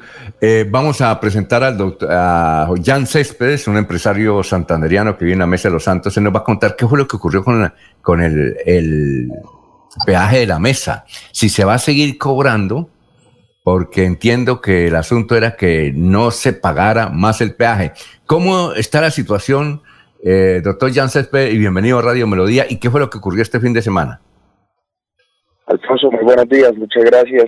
Pues Alfonso, este fin de semana la comunidad de la Mesa de los Santos, eh, liderado por un grupo de jóvenes, un grupo de muchachos campesinos en su gran mayoría, estuvo apoyando de alguna manera una protesta ciudadana cívica con mucha con mucha altura con respecto a las autoridades municipales, con respecto a las autoridades departamentales y creo que lo más importante con respecto a nuestra fuerza pública, tanto la Policía Nacional como eh, el Ejército. Y después de unos diálogos con, el, con el secretario de Infraestructura Departamental y con representantes de con representantes de, Construicol, la empresa contratista de la concesión, eh, se tomó la decisión por parte de este grupo de jóvenes que el fin de semana que acaba de terminar, lo que fue sábado, domingo y lunes festivo, las personas que subieran a la mesa de los santos en sus vehículos, al descender de la mesa no pagaran peaje. Y fue así como tuvimos tres días sin cobro de peaje.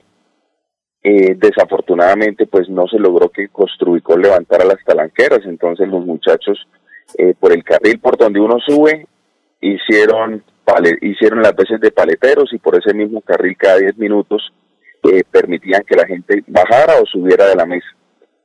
Esto, pues digamos que en rechazo, en rechazo a tantos inconvenientes que se han tenido con la empresa contratista, con Construicor a lo largo de estos 17 años que ya lleva la concesión, que recordemos que fue una concesión que se ganaron en su momento con un contrato, o mejor, con una licitación muy polémica, debido a que pues Alfonso es una realidad para, es una triste realidad para, para los santeros y para los mesanos ver cómo para la empresa contratista las vías de la mesa solo llegan hasta el mercado campesino de Acuarela, que es prácticamente la zona que visitan los turistas. Pero el mercado campesino de Acuarela hasta el municipio de Los Santos y las vías veredales están en unas lamentables condiciones y con mucha preocupación desde el sector eh, desde el sector privado donde estamos los eh, representantes de los transportadores, de los avicultores, de los empresarios de la construcción, de los mineros, donde también hay cabida para el campesino, el ciudadano a pie. Vemos con mucha preocupación que Construicol lleva 17 años eh, con el peaje de la mesa solo ha pavimentado 8 de los 20 kilómetros a los que se comprometió en su momento en el 2004 cuando le entregaron la licitación. Vemos con mucha preocupación que la meta financiera eh, que ellos habían proyectado en estos 20 años, que eran de 57 mil millones de pesos, hace tres años precisamente que ya la cumplieron, hoy han recogido 85 mil millones, es decir, un poco, un poco más de 25 mil millones de pesos y no se ve la inversión en las vías de la Mesa de los Santos. No se ve la inversión, entonces yo creo que yo creo que se manda un mensaje claro a la gobernación de Santander para que definitivamente se revise bien ese contrato de peaje, ese contrato de concesión, y si hay cosas que se puedan mejorar, que se mejoren, pero si también jurídicamente ya hay posibilidades de que se declare la liquidación del contrato de concesión, por el reiterado incumplimiento por parte del contratista y por haber alcanzado la meta financiera, pues que también se proceda con la liquidación. O como mínimo que se proceda con una suspensión temporal del contrato, mientras los asesores técnicos, jurídicos y financieros de la gobernación nos dan luces respecto a qué es lo que realmente está, pasando con la plata que pagamos todos los santanderianos, porque recordemos que son 14 mil pesos lo que vale el peaje de la mesa. Muy bien, pero una cosa, mm, doctor Jan Céspedes, eh, estos días, es decir, a partir de hoy, ¿van a pagar el peaje? Seguramente sí, seguramente sí, porque hoy a las 9 de la mañana hay una mesa de trabajo entre el grupo de jóvenes que están liderando la protesta junto con los funcionarios de la Secretaría de Infraestructura de la Gobernación de Santander y seguramente en esa mesa de diálogo se tomarán decisiones en pro de no, primero que todo, no seguir afectando la movilidad para propios extraños, para la gente que vive aquí en la mesa, para los turistas, para la gente que tiene que subir y bajar con, con sus camiones, eh, eh, para el área metropolitana, para la central de abastos, bueno, etcétera. Y seguramente pues hoy a las nueve de la mañana eh, me imagino que habrá alguna solución a toda esta problemática que se ha venido presentando y esperamos que representantes de la Alcaldía de Los Santos y de Piedecuesta también se hagan presentes en esa reunión y se pueda tomar la mejor decisión en favor de una comunidad que a gritos está solicitando una solución a esa problemática que ya, ya lleva muchos años. Alfonso. Laurencio. Sí, yo fui hace, creo que cuando estaba de alcalde Chucho Becerra, ya lo conocí, señor Jan Céspedes, pero esta es la de situación alcalde de, de alcalde de Piedecuesta, ¿no? Sí, señor, pero eso siempre ha sido la misma situación. No hay una cosa de fondo. Es la crítica, pero de ahí no salimos. Si, si hay una nueva licitación, ¿qué va a ocurrir? ¿O qué es lo que de, debe realizar para buscarle una solución definitiva? Porque esto desde el comienzo siempre ha tenido dificultades y nadie atiende las vías. Bueno, precisamente yo creo que eh, lo más conveniente, yo, yo particularmente, en Alcibiades Céspedes, ya que voy a hablar a título personal en, este, en esta entrevista, yo considero que la Mesa de los Santos sí necesita de un peaje, porque gracias al peaje se pueden atender tanto la vía secundaria, es decir, la vía departamental que va hasta el municipio de Los Santos, y las vías, y las vías terciarias, pero siempre y cuando haya un compromiso real por parte de la empresa contratista. Aquí, si se si se abre una nueva licitación, tiene que haber una transparencia absoluta en el contrato, en, los pliegos de la licitación, tiene que haber una pluralidad de oferentes y lo más importante, tiene que eh, concertarse con la comunidad cuáles son las necesidades reales de la comunidad. Y no solo pensar que la Mesa de los Santos se circunscribe a las vías que conoce el turista, o sea, la vía hacia Panachi y la vía hasta el mercado campesino de Acuarela, ¿no?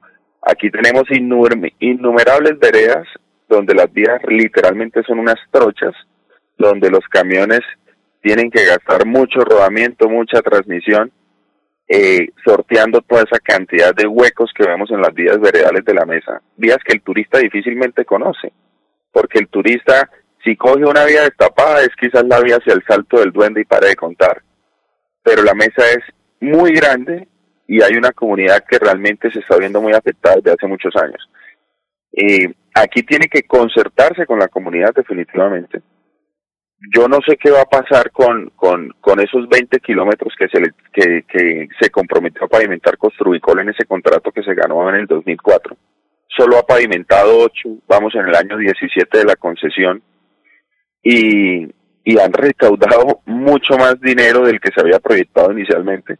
Pero como lo, nos lo mencionó en su momento, eh, siendo secretario de Infraestructura Departamental Mauricio Mejía hace cuatro años en la administración de Didier Tavera, eh, que nosotros estábamos equivocados al creer que Construicol tenía que pavimentar un kilómetro por año, porque son 20 años de concesión y el compromiso es de pavimentar 20 kilómetros. Entonces el mismo Mauricio nos decía, quedó tan mal estructurado ese contrato de concesión que no se estableció la periodicidad de pavimentación. Es decir, si Construicol quiere llegar al año 20 para terminar de pavimentar esos 12 kilómetros que le hacen falta, lo puede hacer y no está incumpliendo el contrato. Eso es, eso es un exabrupto desde de, cualquier punto de vista que se le analice. Bueno, eh, muchas gracias, doctor Jan. Tenemos que ir a unos mensajes, pero estaremos pendientes de lo que pueda ocurrir en la reunión de hoy, si se sigue o no eh, cobrando o pagando en ese peaje. Muy amable, muy gentil, ¿no? Alfonso, muchas gracias, muy amable a usted por estar y muchas gracias a usted y a todo su equipo de trabajo por estar siempre pendiente de los pormenores de aquí de la Bella Mesa de los Santos, que es una de las regiones preferidas por los santandreanos para el descanso y la recreación. Perfecto, son las 6 de la mañana, 37 minutos, vamos a una pausa y regresamos.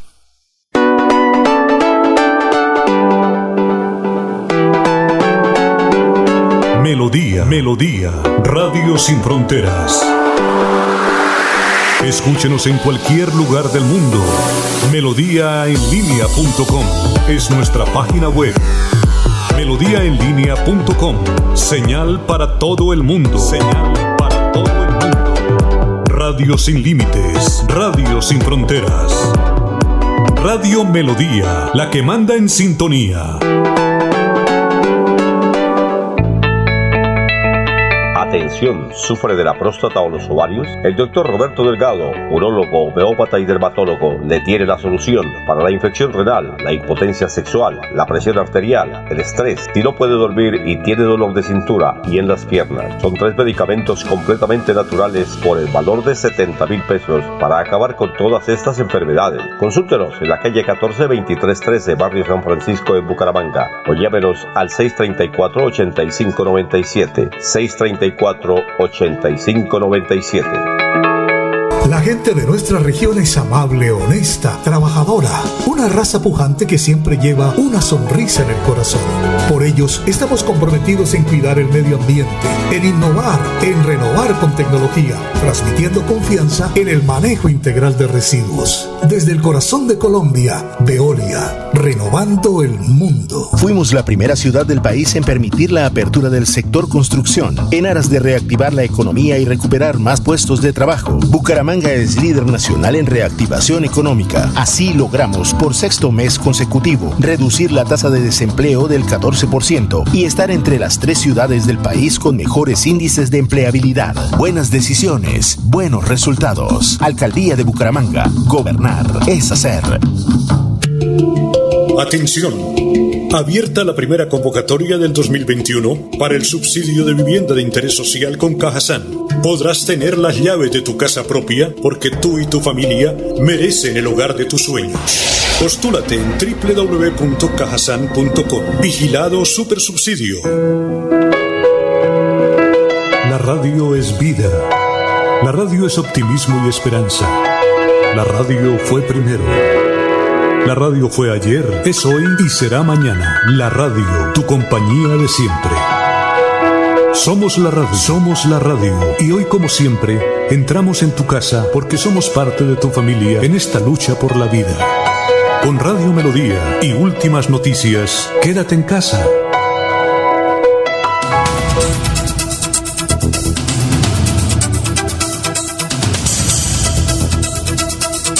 Bueno, Laurencio, ¿qué noticias tiene de Girón usted?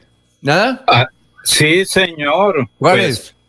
Pues, que intensa de, las, de, las, de, las, elecciones, sí, pues. Sí, sí, sí. Intensa campaña están realizando los tres candidatos, porque son tres.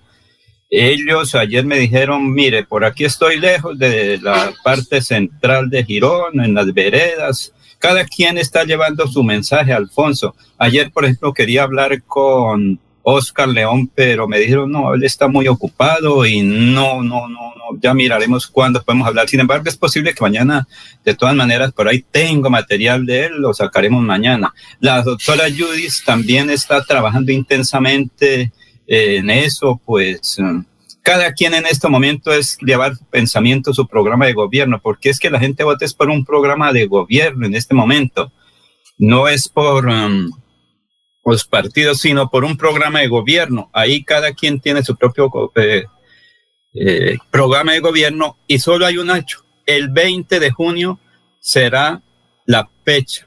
Ahorita todos son alcaldes, todos son apoyan y todos tienen votos por miles y miles. Solo hay que esperar el próximo 20 como el ciudadano de Girón, porque es únicamente de Girón, con cédula en mano define a quién van a apoyar, hombre o mujer. Son dos hombres y una mujer los aspirantes al primer cargo popular de Girón, Alfonso. Bueno, noticias políticas. Eh, regresó al Partido Conservador Carlos Higuera Escalante. regresó al Partido Conservador. Él se había ido hace más de 20 años al Centro Democrático. Doctor Julio, creo que él fue parlamentario, ¿no? ¿Él alcanzó a ser congresista? Sí. Alfonso, sí, él, eh, creo que estuvo por algunos meses en el Senado de la República, no recuerdo eh, en reemplazo de quién, pero sí, formó parte del cuerpo legislativo nuestro por, algún tiempo. Luego, luego él eh, regresó, luego se fue a Estados Unidos y acaba de regresar y se vinculó nuevamente al Partido Conservador. Alfonso, también un dato adicional en el Partido Conservador.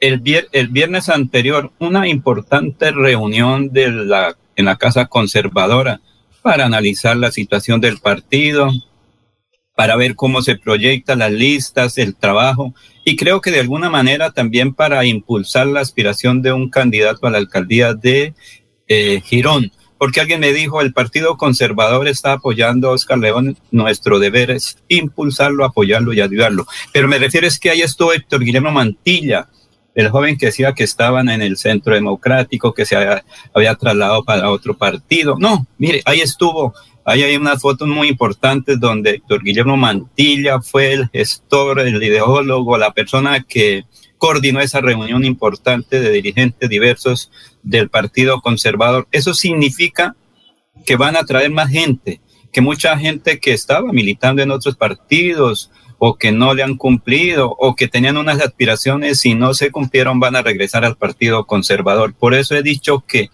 hay cama suficiente para sacar dos cámaras y se puede pensar en un Senado santanderiano en el Partido Conservador. Hay que esperar resultados, próximas elecciones, cómo se sigue trabajando, cómo sigue esto, porque es que ahorita hay una cantidad de jóvenes que son libres, revolucionarios, rebeldes y nadie los controla. Entonces ellos van a definir mucha actividad política. Puede que en estos días estén en protestas, pero después se pueden convertir en conservadores de ideas y de partido. Bueno, y otra noticia del lado de Edgar Gómez Román en su sede que queda política, que queda en la calle 18 con carrera 23 de Bucaramanga, en el sector del calzado, el viernes pasado él reunió a más de 60 líderes para um, una, un análisis, desde luego con todos los temas de bioseguridad y tapabocas, pero reunió 60 líderes ahí en la calle 18 con carrera 23. Eh, les anunció que estaba, que Edgar Gómez volvería a la Cámara de Representantes. No se sabe con qué partido, digo, con qué, con el Partido Liberal, pero no se sabe con qué línea, si es la de, Jaime Durán Barrera, que no estuvo en la reunión, ni la de, o, la de Miguel Pinto, como se ha mencionado, pero tampoco él estuvo en la reunión. Ahí estuvo, fue su gerente de campaña, el doctor Mario Camacho Prada, fue una reunión muy importante, dice que muy nutritiva, además no solamente lo que estaban comiendo, sino de la charla que se dio de entusiasmo, de la manera de trabajar ahora en las condiciones por la pandemia y desde nuevo llevar nuevamente a la Cámara de Representantes al doctor Edgar Gómez Román. Y la otra noticia, antes de irnos a una pausa, es la sorpresa. No sé si usted vio un video, don, doctor Julio, donde Petro decía que Novia López quería ser integrante de la lista, de, de su lista cerrada al Senado de la República. ¿Usted alcanzó a ver ese video? No vi el video, Alfonso, pero, pero tuve noticia del suceso por, por los medios de prensa. Por eso, el asunto es que ella legalmente no puede hacerlo, pero no es cierto, solamente que querían unirse pues a la campaña de Petro o a la presidencia de la República. Nubia López, dicen sus asesores, están analizando la posibilidad de no continuar en la Cámara de Representantes, de ella fue la mayor votación en Colombia de la Cámara con 72 mil votos, sino que piensa analizar una posibilidad de ser candidata a la alcaldía de Bucaramanga. Bueno, son las 6 de la mañana, 46 minutos, vamos a una pausa, estamos en Radio Melodía. Fuimos la primera ciudad del país en brindar facilidades para garantizar la reapertura del sector gastronómico en aras de reactivar el consumo y recuperar más empleos y puestos de trabajo. Bucaramanga es líder nacional en reactivación económica. Así logramos disminuir el desempleo del 23.1% en el momento más crítico de la pandemia al 14.2% en la actualidad. Buenas decisiones, buenos resultados. Alcaldía de Bucaramanga. Gobernar es hacer. Cuando pagas tus impuestos en Financiera como Ultrasan, ganas por partida doble. ¿Doble? Claro, estás al día con tus impuestos y tienes la posibilidad de ganarte uno de los grandes premios que tenemos para ti. Participar es muy fácil. Ven ya a Financiera como Ultrasan y paga tus impuestos. Tú puedes ser el próximo ganador. Fui deportista de alto rendimiento y una lesión de columna me sacó de competencia. Los dolores en mi columna vertebral eran insoportables, pero la IPS Cines me ha devuelto la salud. Si sufre de la columna vertebral, la medicina biológica es la alternativa. IPS Cines en Bucaramanga. Citas 643-6868, 643-6868. Vigilados para salud. En el Banco Agrario te ayudamos a evitar ser víctima del fraude. Nunca te solicitaremos tu información financiera por teléfono, correo electrónico o mensaje de texto. Y te recomendamos cambiar tus contraseñas periódicamente y no compartirlas con nadie. Cualquier incidente, repórtalo a través de la línea nacional Contacto Banco Agrario 018 91 5000. Banco Agrario de Colombia. Vigilado Superintendencia Financiera de Colombia.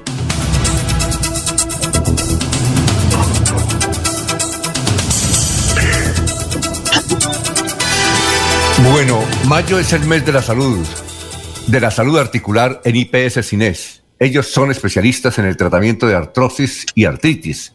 Con medicina biológica es la herramienta terapéutica más segura para tratar estas enfermedades. Si usted no está tan segura de conocer la medicina biológica, este testimonio le puede ayudar a tomar la decisión que su salud necesita. Ángela María Pineda sufrió de artrosis y artritis, pero un día decidió conocer la medicina biológica de IPS Cines. Ella nos cuenta cómo le iniciaron estas enfermedades y cuál ha sido el beneficio del tratamiento. Buenos días. Me dolían mucho las manos, sentía dificultad al coger algunos artículos, eh, no tenía casi fuerza y lo que hace que estoy viniendo acá me he tratado mejor y he visto el progreso. Ya no me duelen las manos y he visto el avance en el tratamiento que me han hecho. Mm, perfecto, mm, Ángela María. Bueno, Ángela María, la artritis deforma las articulaciones. ¿Eso también se detuvo en el tratamiento? Sí, se me estaban deformando lo- los nudos de las manos en la parte superior y hasta ahí me paró, la doctora me dijo que ya no continúa y sí, he notado el cambio. Las articulaciones no me han cambiado más y las manos me siguieron normal, pues no, no he visto ningún otro cambio ni ninguna otra deformación. Señora Ángela María, muchas gracias por su testimonio aquí para Radio Melodía. Bueno, pero ¿cómo se logran esos resultados? Se lo preguntamos a Uber Hoyo, gerente del IPS Cines en Bucaramanga, y muy buenos días. Pues buenos días, señor Alfonso. Un gusto saludarlo y también saludo a todos los oyentes de Radio Melodía. Efectivamente, así como la señora Ángela Álvarez ha recuperado la movilidad en sus articulaciones, disminuyó dolor, disminuyó inflamación y prácticamente se detuvo el avance de la artrosis y la artritis, le quiero contar que eso se logra con tres elementos importantes. Primero, con la medicina biológica de IPS, medicina que no tiene efectos secundarios, medicina biológica de alta generación. Segundo, con el compromiso del paciente, se requiere mucho compromiso del paciente. Y tercero, con la experiencia de profesionales especializados en el tratamiento de estas patologías. Con esos tres elementos, las personas que padecen de artrosis o artritis logran tener una mejor calidad de vida rápidamente. ¿En qué se diferencia la medicina biológica, doctor, de otras medicinas? La medicina biológica de IPS Cines está primero avalada por la Organización Mundial de la Salud, tiene el respaldo científico de los mejores laboratorios del mundo y eh, algo muy importante, está elaborada a base de células de animales, minerales y plantas. Trabajamos sobre organismos vivos de la naturaleza procesados por los mejores laboratorios con altísimos estándares de calidad y lógicamente que no causa efectos adversos como lo hace la medicina tradicional. Bueno, mayo es el mes de la salud, doctor, de la salud articular en IPS Cines. ¿Qué beneficios tienen para todas las madres en este mes? Les estamos otorgando salud y bienestar a través de un bono para la consulta. Todas las mamitas que se comuniquen a partir de las 8 de la mañana deben eh, eh, tener la esperanza de poder tener una mejor calidad de vida. Así que a partir de las 8 de la mañana se deben comunicar al siguiente número telefónico 643 68 68 643 68 68 y recibir este bono para la consulta para que tengan el beneficio de la medicina biológica. Les invitamos para que puedan experimentar que la medicina biológica es la mejor herramienta terapéutica. No lo decimos nosotros, lo dicen los expertos a nivel mundial, que la medicina biológica es definitivamente la mejor herramienta terapéutica para el tratamiento de artrosis, de artritis, de osteoporosis, de lupus, de cualquier enfermedad crónica, de fibromialgia también. Así que ese es un gran beneficio. Marquen a partir de las 8 de la mañana al 643 68 68. 643 68 68 el teléfono de IPS Cines en la ciudad de Bucaramanga. Eh, y finalmente, doctor Uber, y agradeciéndole su participación en el noticiero de Radio Melodía, ¿a dónde se deben comunicar las personas interesadas? Bueno, estamos ubicados en la carrera 35A, número 4692, en la ciudad de Bucaramanga. Esta es una IPS que tiene 10 años de experiencia, que estamos en siete ciudades, Bogotá, Bucaramanga, Cali, Pereira, Barranquilla, Neiva y también en la ciudad de Medellín. Y el teléfono que les acabo de dar es el número que les atendemos a partir de las 8 de la mañana. Les recuerdo, 643 6868 643 6868.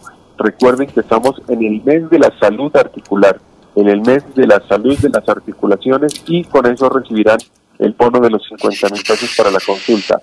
Teléfono en Bucaramanga 643 68 68. Bueno, muchas gracias, doctor Rubén. Muy ya, muchas gracias. Que pase un buen día. Felicidades. Buen día, Alfonso. Bueno, son las 6 y 53, vamos con los oyentes. Elsie Patricia Archila, les saludo desde Piedecuesta, señores de la mesa de trabajo. Leonel Fernando Rodríguez, una pregunta, el impuesto al combustible que se estableció en los 80 y por eso se paga el precio de dólares. ¿No era para eso, para las vías? Gustavo Pinilla Gómez, el dueño de Costrubicol, eh, no es el mismo sujeto que tiene contaminada la ciénaga de San Silvestre, el que estafó al acueducto metropolitano con la construcción de la planta para el norte, el mismo que quiere convertirse en el basurero en el Chocoa. Muy bien, son las 6 de la mañana, 54 minutos. Y Rubén Ortiz pregunta desde San Gil, doctor Julio Enrique Avellaneda, uno tiene la impresión que la gente que entra a la UCI se muere ¿Usted tiene la, esa misma impresión? ¿Usted que estuvo por allá en esos sectores? Alfonso, yo no alcancé a llegar a UCI. Por fortuna, apenas en cuidados intermedios. Y ahí, pues, la, acción médica logró controlar eh, la situación que se presentaba. Pero desde luego que sí cunde una angustia, ¿no? Sí, sí hay cierto temor, pues eh, el efecto de la pandemia es eso, ¿no? hacernos sentir eh, de un lado impotentes y de otro lado generarnos un riesgo muy grande, una gran inquietud sobre qué va a pasar con mi vida. Esa es una reflexión por la que atravesamos todos los que de alguna manera presentamos complicaciones sobre el COVID. Nos paseamos por esa, por esa eventualidad y eso es una carga, Alfonso, emotiva que, que afecta muchísimo, que afecta muchísimo, que pesa el estado de ánimo y que hay que saber la manejar. Y ahí es cuando la solidaridad, el afecto, las atenciones del personal médico, la presencia de la familia, las voces de los amigos, el sin número de oraciones, todo eso cumple un efecto positivo que finalmente le ayuda a contrarrestar eso que yo llamo la carga negativa del COVID. Bueno, de 6 y 55, Alfredo León nos dice, los escribo aquí desde el sitio donde hubo el derrumbe, ya les puedo indicar que eh, ya hay paso, ya hay paso, restringido, pero hay paso aquí en el sector de Huaca. Un saludo a todos ustedes, lo escucho y deben hacer una campaña, dice don Alfredo León, para mm, definitivamente tener una buena vía, porque cada vez que cae una llovinita, cae un derrumbe. Afortunadamente no hubo estragos, pero terminamos ya de eh, despejar un parte de la vía y hay parcialmente paso por la carretera aquí en el sector de Oaxaca. Muchas gracias, Alfredo León. Bueno, noticias a esta hora, don Laurencio, 6 y 56. Alfonso, ante el paro, pérdidas y reclamo de los campesinos de los corregimientos de Bucaramanga, es que, Alfonso, aquí todos estamos muy cómodos, así desde que tenga platica en el bolsillo, no importa pagar a 14 mil la libra de alberja, a 7 mil la libra de pollo criollo, pollo semicriollo, a 500 o a 1000 huevitos, pero otra cosa es allá en el campo donde el, el, productor trabaja, como se dice, las 24 horas y no tiene quien le transporte sus productos. Precisamente aquí está este informe sobre la producción, sobre la situación de los campesinos, pero particularmente por el paro. ¿Cómo los ha afectado? Mucho gusto, mi nombre es Brian Jessy Chaparro Chaparro, eh, soy campesino. Pues la verdad nos hemos visto muy afectados porque no tenemos la movilidad de bajar nuestros productos agrícolas hacia la ciudad. Necesitamos que nos solucionen pronto porque como tal las verduras, las frutas, todo eso nos está quedando en el campo. Los campesinos también nos unimos al, paro que hubo en Bosconia, que fue de los sectores rural 1, 2 y 3, pero llegamos a venderlos a centro bastos a la cadena, nos los quieren comprar a precio de huevo Sí, literalmente para ellos venderlo más caro, cocheras de marranos. Y esas cocheras están botando las porquerizas, o sea, el, estiércol de los marranos, y están cayendo sobre estas aguas, contaminamos lo que nosotros estamos en Angelinos, en Rosa Blanca, nos toma porque uno lo, manda para los pisos. Gas natural, a nosotros nos va a comprar la pipeta, trabajar, o, a cocinar con leña, como los tiempos antiguos. Vale 170 mil en un mes y medio y usted viene a pagar un recibo aquí en la ciudad de gas y le vale 7 mil 10 mil pesos. Entonces que la gente se da cuenta que es mejor comprarle un campesino y pedirle ñapa que era las cosas que querían apoyar más al campesino y apoyarnos a nosotros los jóvenes, porque nosotros los jóvenes somos el futuro del mañana de ustedes. Y si no apoyamos al campesino, no vamos a tener un futuro mañana mejor. Muy amable por estar aquí en Radio Melodía. A ustedes, Dios me los bendiga. Muchas gracias.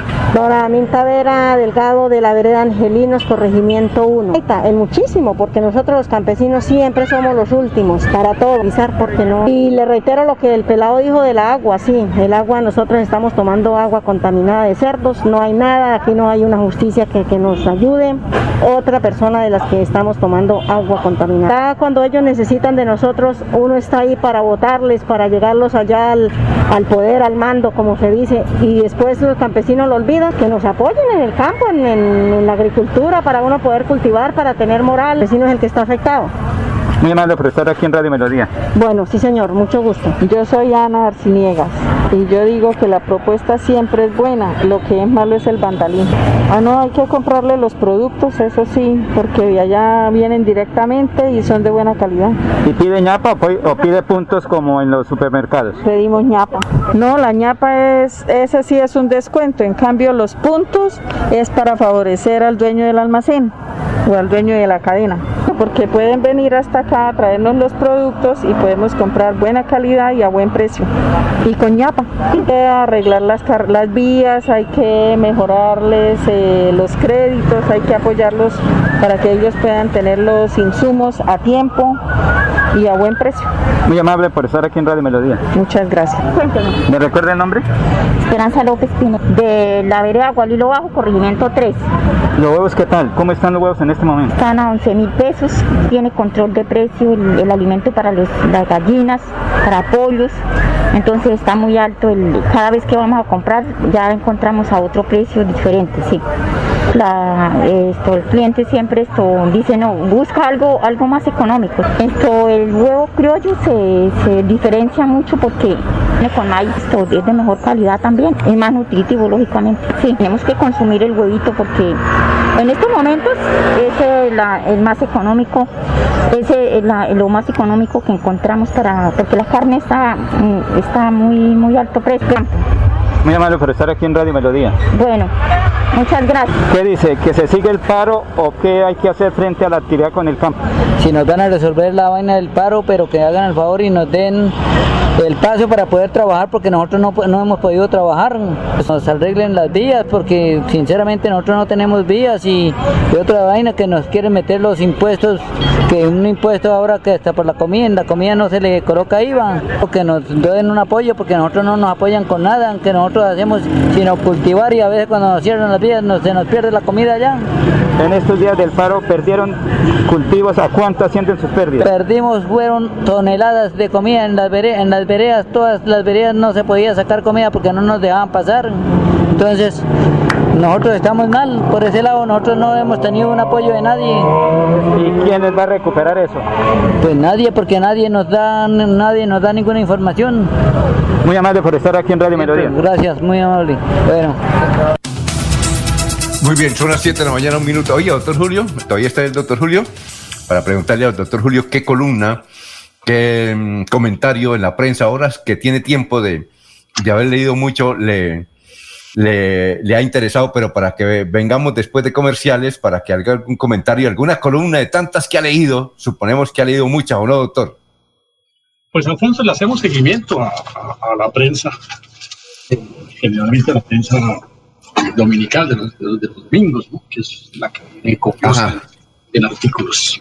Ah, bueno, entonces si le, si le, ha causado impresión algún artículo para que lo comentemos después de estos comerciales, estamos en Radio Melodía saludando a la gente que a esta hora nos escucha. Bueno, pero por ahora se acerca la convocatoria de la Comisión Nacional de Servicio Civil para el concurso de directivos y docentes. Prepárate con nosotros. Es presencial desde este 23 de mayo al 5 de septiembre.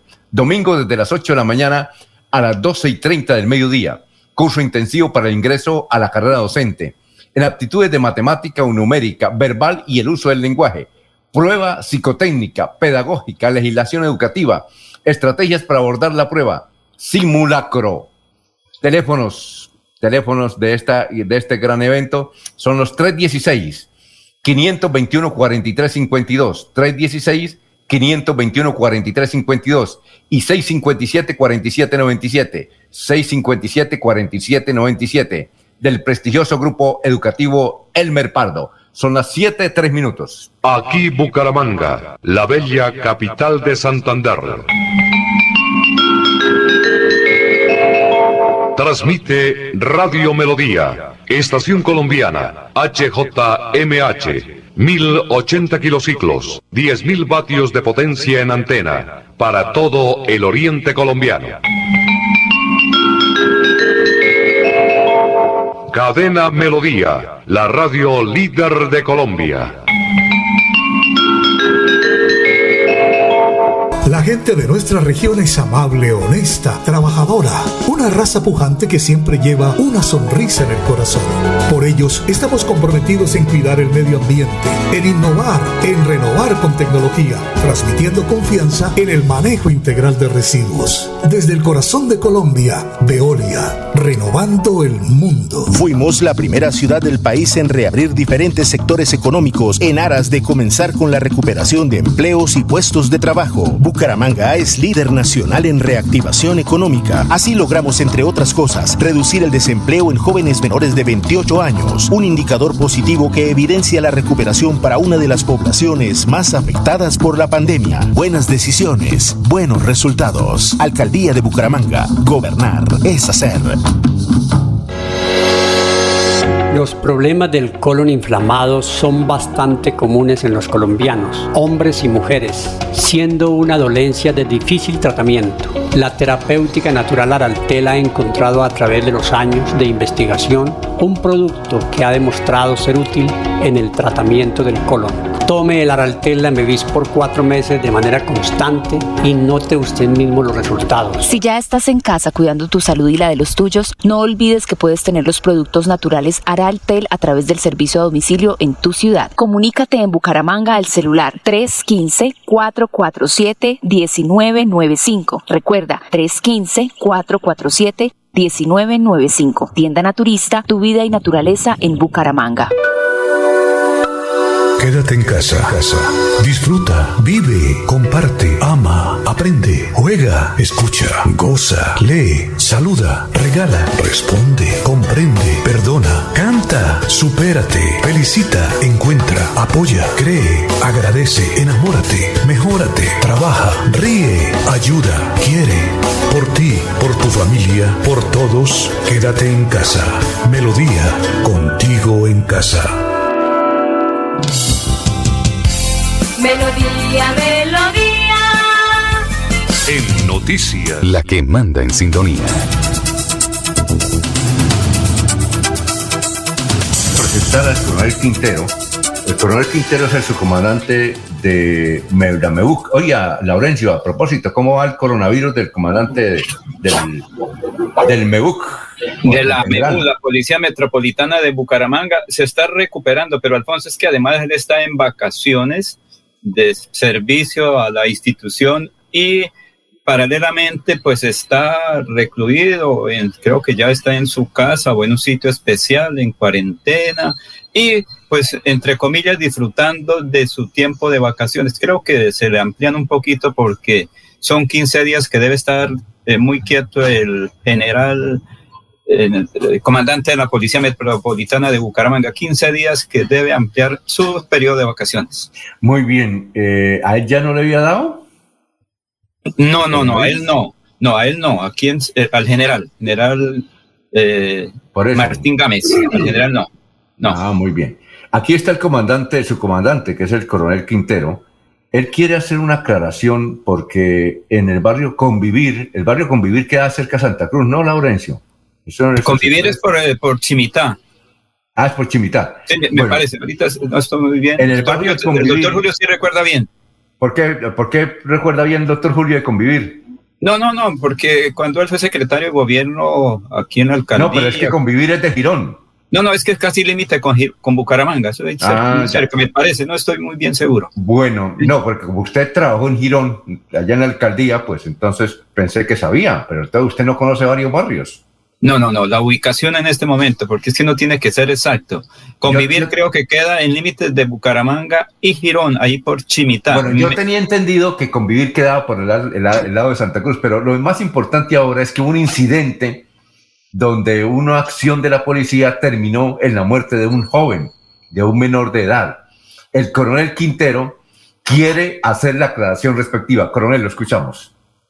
En el barrio Convivir, pasada alrededor de la medianoche, se presenta un caso donde la patrulla del cuadrante llega y solicita la requisa a cuatro personas de sexo masculino que se encontraban en el lugar.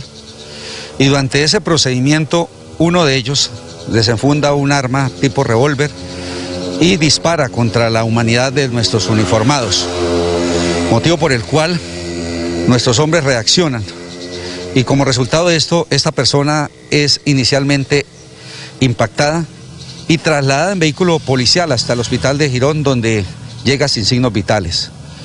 La invitación que le estamos haciendo a toda la comunidad es a respetar a sus autoridades.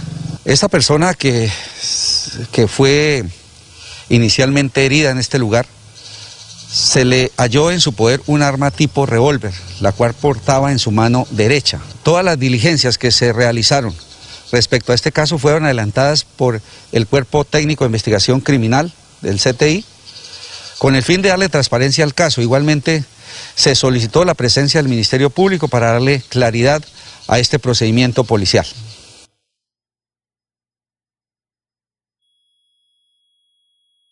De la operación metropolitana precisamente por ausencia del general que está en vacaciones y tiene coronavirus. Bueno, doctor Julio, son las 7 de la mañana, 9 minutos. Ahora sí, eh, ¿qué comentario, qué columna le ha llamado a usted la atención? Alfonso, en general la prensa, eh, sus notas editoriales, eh, los articulistas, todos los textos de opinión, y de análisis están eh, concentrados en, el momento actual que vivimos en, Colombia. Eh, análisis de los factores que han llevado a esta situación, análisis sobre los desarrollos que ha tenido el paro, opiniones diversas, por supuesto, quienes cuestionan el desarrollo del paro, quienes eh, lo justifican. digamos que hay, hay, una gran variedad de, de, de de la coyuntura actual que, que tenemos en Colombia propuestas, algunos articulistas, algunos editorialistas, algunos eh, comentaristas, pues eh, presentan eh, fórmulas que consideran pueden ayudar a, a, solventar la, la, crisis actual que atravesamos en, en el país. es como el común denominador ¿no? en este momento de, de la gran prensa nacional, pero a mí particularmente me llamó la atención en la prensa nacional un artículo que que a propósito del paro es un tanto atípico, ¿no? Es el artículo de Héctor Abad Fasolins, porque Héctor Abad propone como una manera de solucionar el sinnúmero de problemas que de tiempo atrás trae la sociedad colombiana casi que históricos, estructurales, algunos, porque no son, los problemas que han dado lugar a este paro no son coyunturales, hay algunos que son de momento, pero hay problemas que son de corte estructural y, Héctor Abad propone eh, algo que en alguna también ocasión eh, propuso el expresidente López Miquelsen y que algunas voces más académicas han sugerido, ¿no? Es que cambiemos de sistema, pasemos de un modelo presidencial a un modelo parlamentario, que experimentemos por ese, por ese camino que en América Latina realmente solo Canadá lo practica, los eh, Estados americanos, las repúblicas americanas tienen este común denominador de los modelos presidenciales que copiamos de la vieja o de la vieja no de la Constitución de Filadelfia de, los Estados Unidos. Y Héctor Abad dice que ya es hora de cambiar. Este es un sistema que no nos ha funcionado. Hace un comparativo de los modelos presidenciales americanos con los modelos eh, parlamentarios europeos y llega a la conclusión de que los países más desarrollados del mundo eh, los países más avanzados son aquellos que tienen sistemas parlamentarios. Y muestra por ejemplo casos como el de Corea que relativamente en poco tiempo, cuando acogió el sistema parlamentario, eh, dio un paso muy elevado en materia de transformación social y económica. Entonces, me llama la atención ese, ese artículo, porque es una manera, es una sugerencia constitucional como posibilidad para solucionar eh, la crisis de la sociedad colombiana que repetimos es una crisis estructural. Oye, doctor, perdón, ¿cuál es la diferencia? doctor? Y, permítame, y permítame decir, pues en el plano local, sí, claro. Eh, leímos con, con, un gran afecto la nota, eh, la columna de Miguel Ángel Pedraza, las palabras y las voces que, que, dirigió para recordar la memoria de ese amigo que nos duele en el alma, eh, el doctor Jaime Gutiérrez, a quien conocimos como, como Pintuco. Realmente nos conmovió, nos impactó de qué manera la noticia de su muerte y ahora la inteligencia santanderiana, Alfonso, y sin duda que quienes tuvimos el placer de disfrutar de la inteligencia de Pictuco, hemos eh, tenido una pérdida irreparable, una pérdida que, que, seguramente con el correr de los años va a ser eh, siempre eh, lamentada. Oye, doctor Julio Enrique. La, la son las 7.13. La pregunta que quiero hacer es, en, en, en, dos minutos, no sé si en dos minutos se pueden resolver esta pregunta. ¿Cuál es la diferencia entre un, entre un gobierno como el de actual, el de presidencial y parlamentario?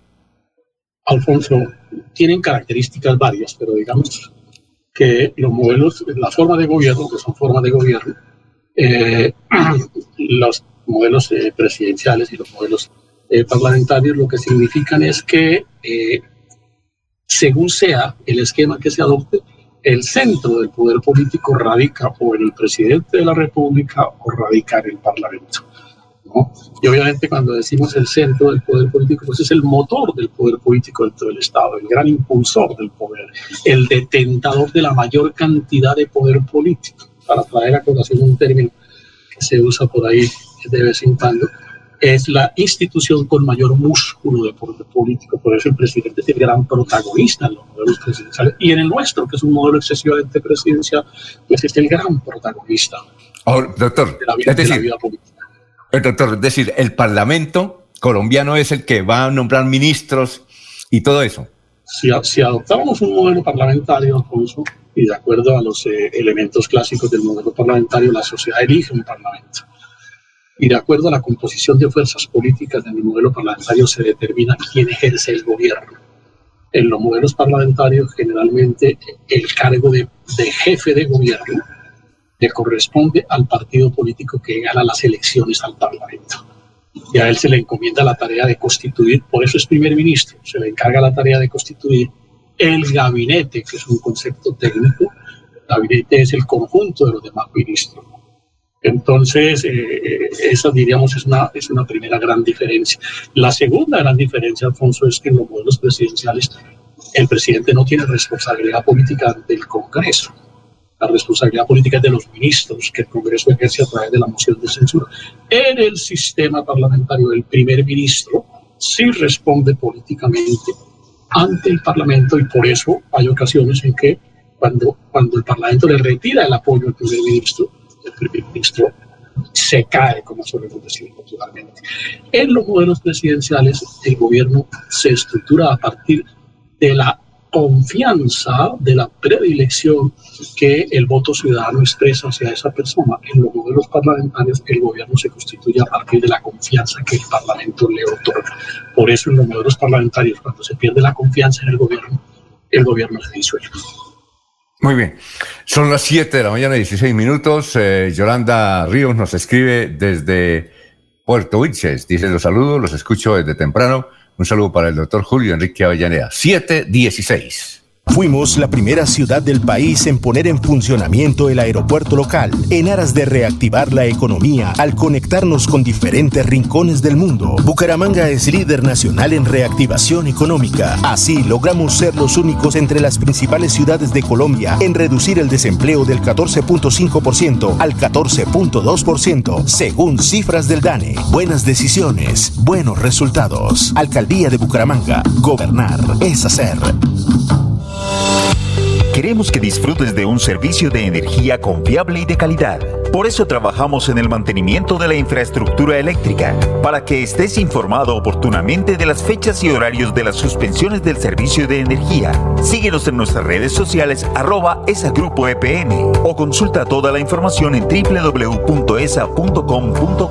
ESA, Grupo EPN, Vigilado Superservicios. Recibiste una llamada del Banco Agrario y te pidieron digitar tu cédula, usuario, clave. Cuidado, es un fraude. El Banco Agrario nunca te pedirá esta información. Si te llega a pasar, repórtalo a través de la línea nacional Contacto Banco Agrario 018 91 5000. Banco Agrario de Colombia. Vigilado Superintendencia Financiera de Colombia. Hay más noticias. Muchas noticias, muchas noticias en Melodía 1080 AM. Minutos, lo escuchamos, don Laurencio. Alfonso, es que como ya se ha dicho, ayer hubo lluvia intensa por varios sectores de Santander, pero particularmente en Piedecuesta. Precisamente William Niño Acevedo es de la Oficina de Gestión de Riesgos de este municipio y nos tiene el siguiente informe sobre la afectación y qué ocurrió en la vía a la zona de García Rovira. La Oficina de Medio Ambiente y Gestión del Riesgo del municipio de Pidecuesta informa que debido a las fuertes lluvias registradas en las últimas horas, nos permitimos entregar el presente reporte. Primero, hubo un paso restringido en la vía Piedecuesta-Curos a la altura del sector del Boquerón por un derrumbe menor que ya fue intervenido por, por el Invías. Ya se restableció el tráfico normal sobre esta vía nacional. Segundo, la vía Curos hacia el peaje de la Mesa de los Santos. En el sector de San Miguel se generó una remoción en masa y una caída de árboles. En el sector no hay servicio eléctrico. Ya estamos haciendo las gestiones con la electrificadora de Santander para que se restablezca el servicio. Tercero, en la vía Curos hacia Málaga se presentaron varios derrumbes que ya están siendo intervenidos con maquinaria de limvías. Actualmente hay paso restringido. Cuarto, también informamos que en el sector del recreo varias personas se encontraban atravesando la quebrada grande que presentaba incrementos de caudal. Esto pese a la advertencia que fue hecha en su momento por la defensa civil que les manifestó el riesgo de que se corría si se atravesaba la fuente. Sin embargo, finalmente lo hicieron con el apoyo de, este grupo de socorro. Quinto, en el sector de Curos se presentó el desbordamiento de una cañada, al parecer por el taponamiento debido a, a que se botan escombros y basuras sobre la fuente hídrica. De esta manera señalamos que la Oficina de Medio Ambiente y Gestión del Riesgo del municipio de Piedecuesta, junto con el apoyo de los organismos de socorro como son los bomberos voluntarios, la Defensa Civil, la Policía Nacional, seguiremos alertas y monitoreando estas eventualidades climáticas a fin de cuidar ante todo la vida de los ciudadanos. Muy bien, son las 7 de la mañana, 20 minutos, Jorge, lo escuchamos. Estamos en Radio Melodía. Don Alfonso, ser, servicios de cuidado crítico y urgencias en las clínicas Foscal, Fosunada Internacional en Florida Blanca presentan ocupación superior al 100%. Así lo advirtió la organización a través de un comunicado, situación que también fue informada por la clínica Chicamocha en relación con sus 13 en Bucaramanga. En Santander tienen ocupación total las unidades de cuidados intensivos en las siguientes instituciones. Policlínica de Ecopetrol en Barranca Bermeja, en Bucaramanga, Clínica Urgencias Bucaramanga, la Clínica Chicamocha en Avenida La Rosita, eh, la Clínica Chicamocha en Avenida González Valencia y la sede en Conucos, Clínica La Merced, Clínica Materno Infantil San Luis, el Hospital Universitario de Santander, el Hospital Universitario de Bucaramanga Los Comuneros, el Hospital Local del Norte y la IPS Clínica Gestionar Bienestar. En Florida Blanca tienen ocupación del 100% de UCI la Fundación Foscal, la Fundación Fosunat Internacional y Viva Salud IPS. En Piedecuesta, el Hospital Internacional de Colombia. En Málaga, el Hospital Regional García Rovira. Y en las demás instituciones de Santander, la ocupación de camas UCI es el siguiente. En la clínica La Magdalena de Barranca Bermeja está en un 94.87%, la clínica San José en 90% y Salud Vital de Colombia en un 80%. En Florida Blanca hay eh, en la Fundación Cardiovascular eh, la ocupación es del 94,55%. En Piedecuesta, la clínica Piedecuesta tiene 91%. El Hospital Regional de San Gil 92% y el Hospital Regional Manuela Beltrán en el Socorro tiene un 81% de ocupación. Son las 7.22. Oiga, Jorge, antes de presentar aquí a un oficial ingeniero de la Policía Nacional que conoce bastante de Internet y nos va a presentar un balance de cómo eh, a través de las redes sociales se hacen montajes para decir noticias falsas. Antes de presentarlo a él, quisiéramos preguntarle qué es eso del WhatsApp, que hay que mejorarlo, hay que actualizarlo, porque si no que uno queda por fuera. Dice que hasta hoy hay plazo. ¿Qué es eso? ¿Usted sabe algo al respecto? No, supuestamente, don Alfonso, hasta el sábado, hasta el 15 de mayo, eh, era el, eh, se cumplía el plazo para aceptar las condiciones de manejo de, trato de, de, datos de, los usuarios de WhatsApp. Algo que, una noticia que el año anterior eh, generó mucha polémica por parte de los usuarios porque se mm, pensó que era que los propietarios de WhatsApp comenzarían a, manejar, a manejar eh, a su antojo los datos que consignaban los usuarios como nombres, cuentas, eh, para hacer estudios o, para su propio beneficio comercial. Sin embargo, esto eh, generó una estampida de usuarios hacia otras plataformas para comunicación, entre esas Telegram, que comenzó a tener un auge muy importante durante la pandemia a, través de esa información, que, de esa notificación que hizo WhatsApp. Pero finalmente creo que, que la misma empresa echó para atrás, se manifestó que todo se debía a un malentendido en la manera como se entregó la, la información y ya se cumplió la fecha del 15 y, no, seguimos. Bueno, que hayan aceptado o no hayan aceptado las condiciones de WhatsApp, siguen contando con, con, el servicio. Bueno, y eh, Jorge, ¿qué debe hacer uno cuando le aparece eso? Porque es que a mí ya me ha aparecido varias veces. ¿Qué debo hacer ahí? Ignórelo, si quiere acéptelo, ignórelo. Yo la verdad no, no, no, Ah, usted lo ignoró. Es que, es que, la gente, la gente cree que ah, es que nos van a vigilar. Y, y desde cuándo no los están vigilando. O sea, eh, se la pasan publicando dónde están comiendo, con quién están comiendo, a dónde van a comer. Eh, se la pasan publicando que están en fiesta, que están reunidos con fulano. O sea, no hay necesidad de ponerles chip, de, de espiarlos. Cada, todo, los usuarios están entregando información permanente y, fidedigna de, de, qué se encuentra haciendo. Y, eso, y ese comportamiento es el que le permite a, las grandes eh, empresas eh, eh, manejar publicidad. Es decir, Alfonso se la pasa en, en, quinta etapa, entonces enviémosle publicidad de los establecimientos que están en quinta etapa, porque ahí es la zona donde él se, la pasa. Entonces, eso, eso se permite hoy en día a través de, las redes sociales y, y, y, de verdad que, eso que hablan de, de, que nos van a espiar, que van a dejar mis datos, eso es un sofisma, eso es, eso, eso, es lo más chistoso que ha podido inventar los mismos usuarios. Exactamente. Y entonces me nos recomienda usted, Jorge, es no ignorar eso, no, no, no, no señalar nada cuando aparece. La verdad, a esta altura no sé, Alfonso, si acepté o no lo acepté, pero yo estoy, sigo usando el WhatsApp normal. Ah, muy bien, perfecto. Bueno, vamos a presentar ahora sí el oficial eh, que tiene que ver con este asunto de las comunicaciones de la policía porque él señala la cantidad de daño que se le hace a la gente eh, mandando noticias falsas, acomodándolas, eh, editándolas de hechos que no han sucedido en Colombia y que los aplican aquí como si hubieran, se hubieran registrado en este sector. Eh, veamos y escuchemos a este oficial. La Policía Nacional continúa registrando imágenes y videos editados se han registrado 98 noticias falsas, la mitad de ellas contra la Policía Nacional. Hemos elaborado 2.493 alertas. Estamos estudiando 2.700 videos y 541 perfiles que instigan a delinquir con la Fiscalía General de la Nación. Está circulando por las redes y la mensajería instantánea una recompensa de 10 millones para destruir tanquetas del ESMAD Recordamos a la ciudadanía que esto es un delito y afecta la seguridad de todos los colombianos. Muy bien, muchas gracias al oficial. Son las 7 de la mañana, 26 minutos.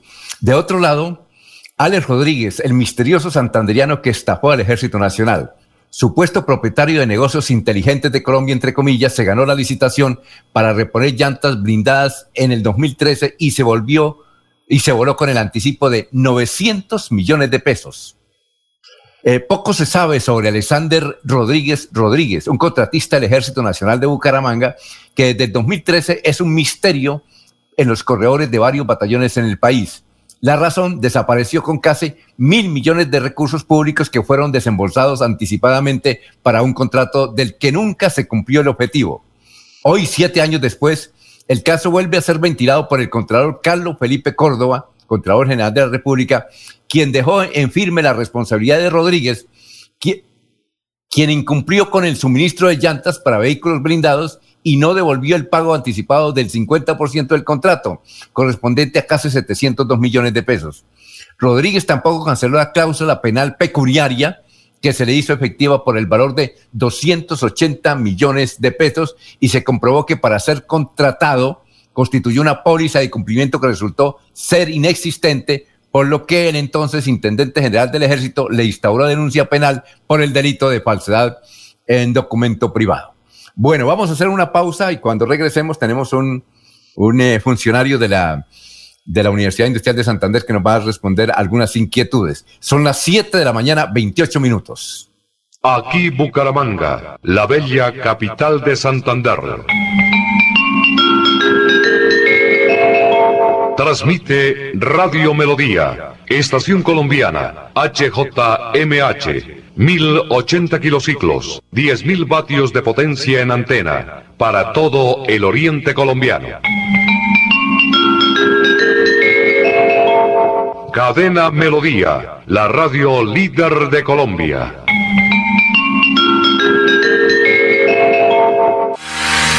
Atención, ¿sufre usted de hongos, psoriasis, vértigo, rasquiñas o tos? El urólogo, homeópata y dermatólogo Roberto Delgado le tiene la solución. Comuníquese al 634-8597. 634-8597. Estamos en Facebook como Roberto Delgado Aceros y en Bucaramanga, en la calle 14 Fuimos la primera ciudad del país en poner en funcionamiento el aeropuerto local, en aras de reactivar la economía al conectarnos con diferentes rincones del mundo. Bucaramanga es líder nacional en reactivación económica. Así logramos ser los únicos entre las principales ciudades de Colombia en reducir el desempleo del 14.5% al 14.2%, según cifras del DANE. Buenas decisiones, buenos resultados. Alcaldía de Bucaramanga. Gobernar es hacer. Cuando pienses en amor, pasión, piensa en mí, Damiana. Pide ahora mismo tu tableta de Damiana para que disfrutes al máximo de una relación sexual con toda la energía, vitalidad y que te permita durar el tiempo que tú quieras. Damiana, pídela a domicilio en Bioalterna 643-6636 o al celular 321-441-6668. Bioalterna, calle 55 3117, Barrio Antiguo Campestre, Bucaramanga.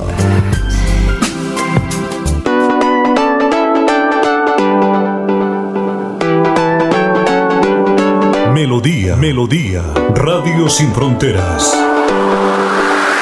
Escúchenos en cualquier lugar del mundo. Melodíaenlínea.com es nuestra página web. Melodíaenlínea.com, señal para todo el mundo. Señal para todo el mundo. Radio sin límites, radio sin fronteras. Radio Melodía, la que manda en sintonía.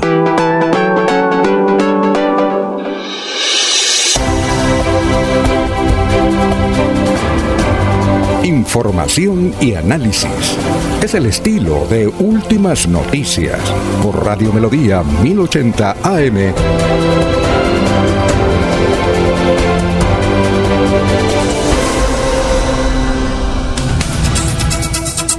Muy bien, eh, más adelante, doctor Julio, le va a preguntar sobre las elecciones en Chile. Yo me, más o menos he podido conseguir algunos datos sobre las elecciones de la constituyente en Chile. Pero antes vamos con Jorge, con más noticias. Son las 7 de la mañana, 31 minutos. Estamos en Radio Melodía y estamos saludando a Marcos Rodríguez, que nos escucha en el barrio Gaitán de la ciudad de Bucaramanga. A ver, Jorge, lo escuchamos. Alfonso, no hemos hablado hoy en esta emisión de últimas noticias de Matamba. ¿O sí Oiga, sí, hablemos de Matamba. Oiga, ¿en qué parte fue que lo capturaron? Exactamente. En un exclusivo sector de Florida Blanca, en el conjunto conocido como Olympus. ¿Ese queda en dónde? Por la calle 200, creo que al frente donde era la sede de Corbeica. Ah, ya, sí, sí, ya, ya. Una, una finca que quedaba allí, una hacienda, ahí se construyó este, hace unos 10 años. Antigua este sede de una empresa de transportes de carga, creo que era ahí. Cotra fue vendida. Señor. De Cotrasur. No, no recuerdo. Sí, ¿y qué? señor, en, un exclusivo sector de Florida Blanca fue capturado alias Matamba, uno de los narcos más buscados. Por información de su paradero se estaba ofreciendo una recompensa de 500 millones de pesos. Juan Castro Estupiñán tenía bajo su mando unos 150 hombres.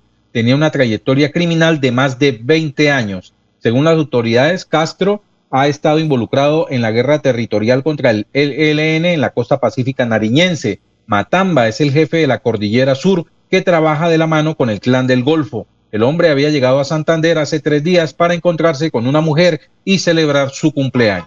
Muy bien. Eh, tenemos a Daniel Gutiérrez. Daniel, ¿cómo está? Tenga, no, no, no alcanzamos a ubicar al funcionario de la eh, Universidad Industrial de Santander, pero sí, Daniel Gutiérrez. Entiendo, Daniel, que usted está en Arauca. Daniel, por favor, si quiere. Eh, Daniel, ¿cómo está? Hola con todos, ¿cómo estás? ¿Usted, está en ¿Usted está en Arauca, Daniel? No, señor, estoy en Bogotá. Ah, está en Bogotá. Pero es que entiendo que usted es el director, la voz cantante de una organización que se llama Chimó Psicodélico y va a participar en un evento en la universidad. Eh, ¿Está bien pronunciado? ¿Chimó Psicodélico? Sí, señor, Chimó Psicodélico, muy bien. ¿Qué clase de música ustedes interpretan? Bueno, nosotros eh, hacemos una fusión de música llanera con, con rock and roll. Eso es lo que hacemos. Música llanera con rock and roll. Oiga, doctor Julio, ¿qué tal?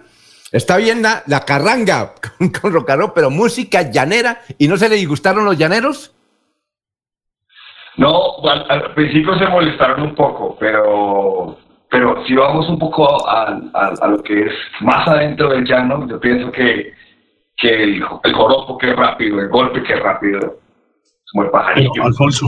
Es, un tipo de punk, suena como un punk, como cuando usted siente esa energía de, de, poder saltar y, y lo plasma en el zapateo.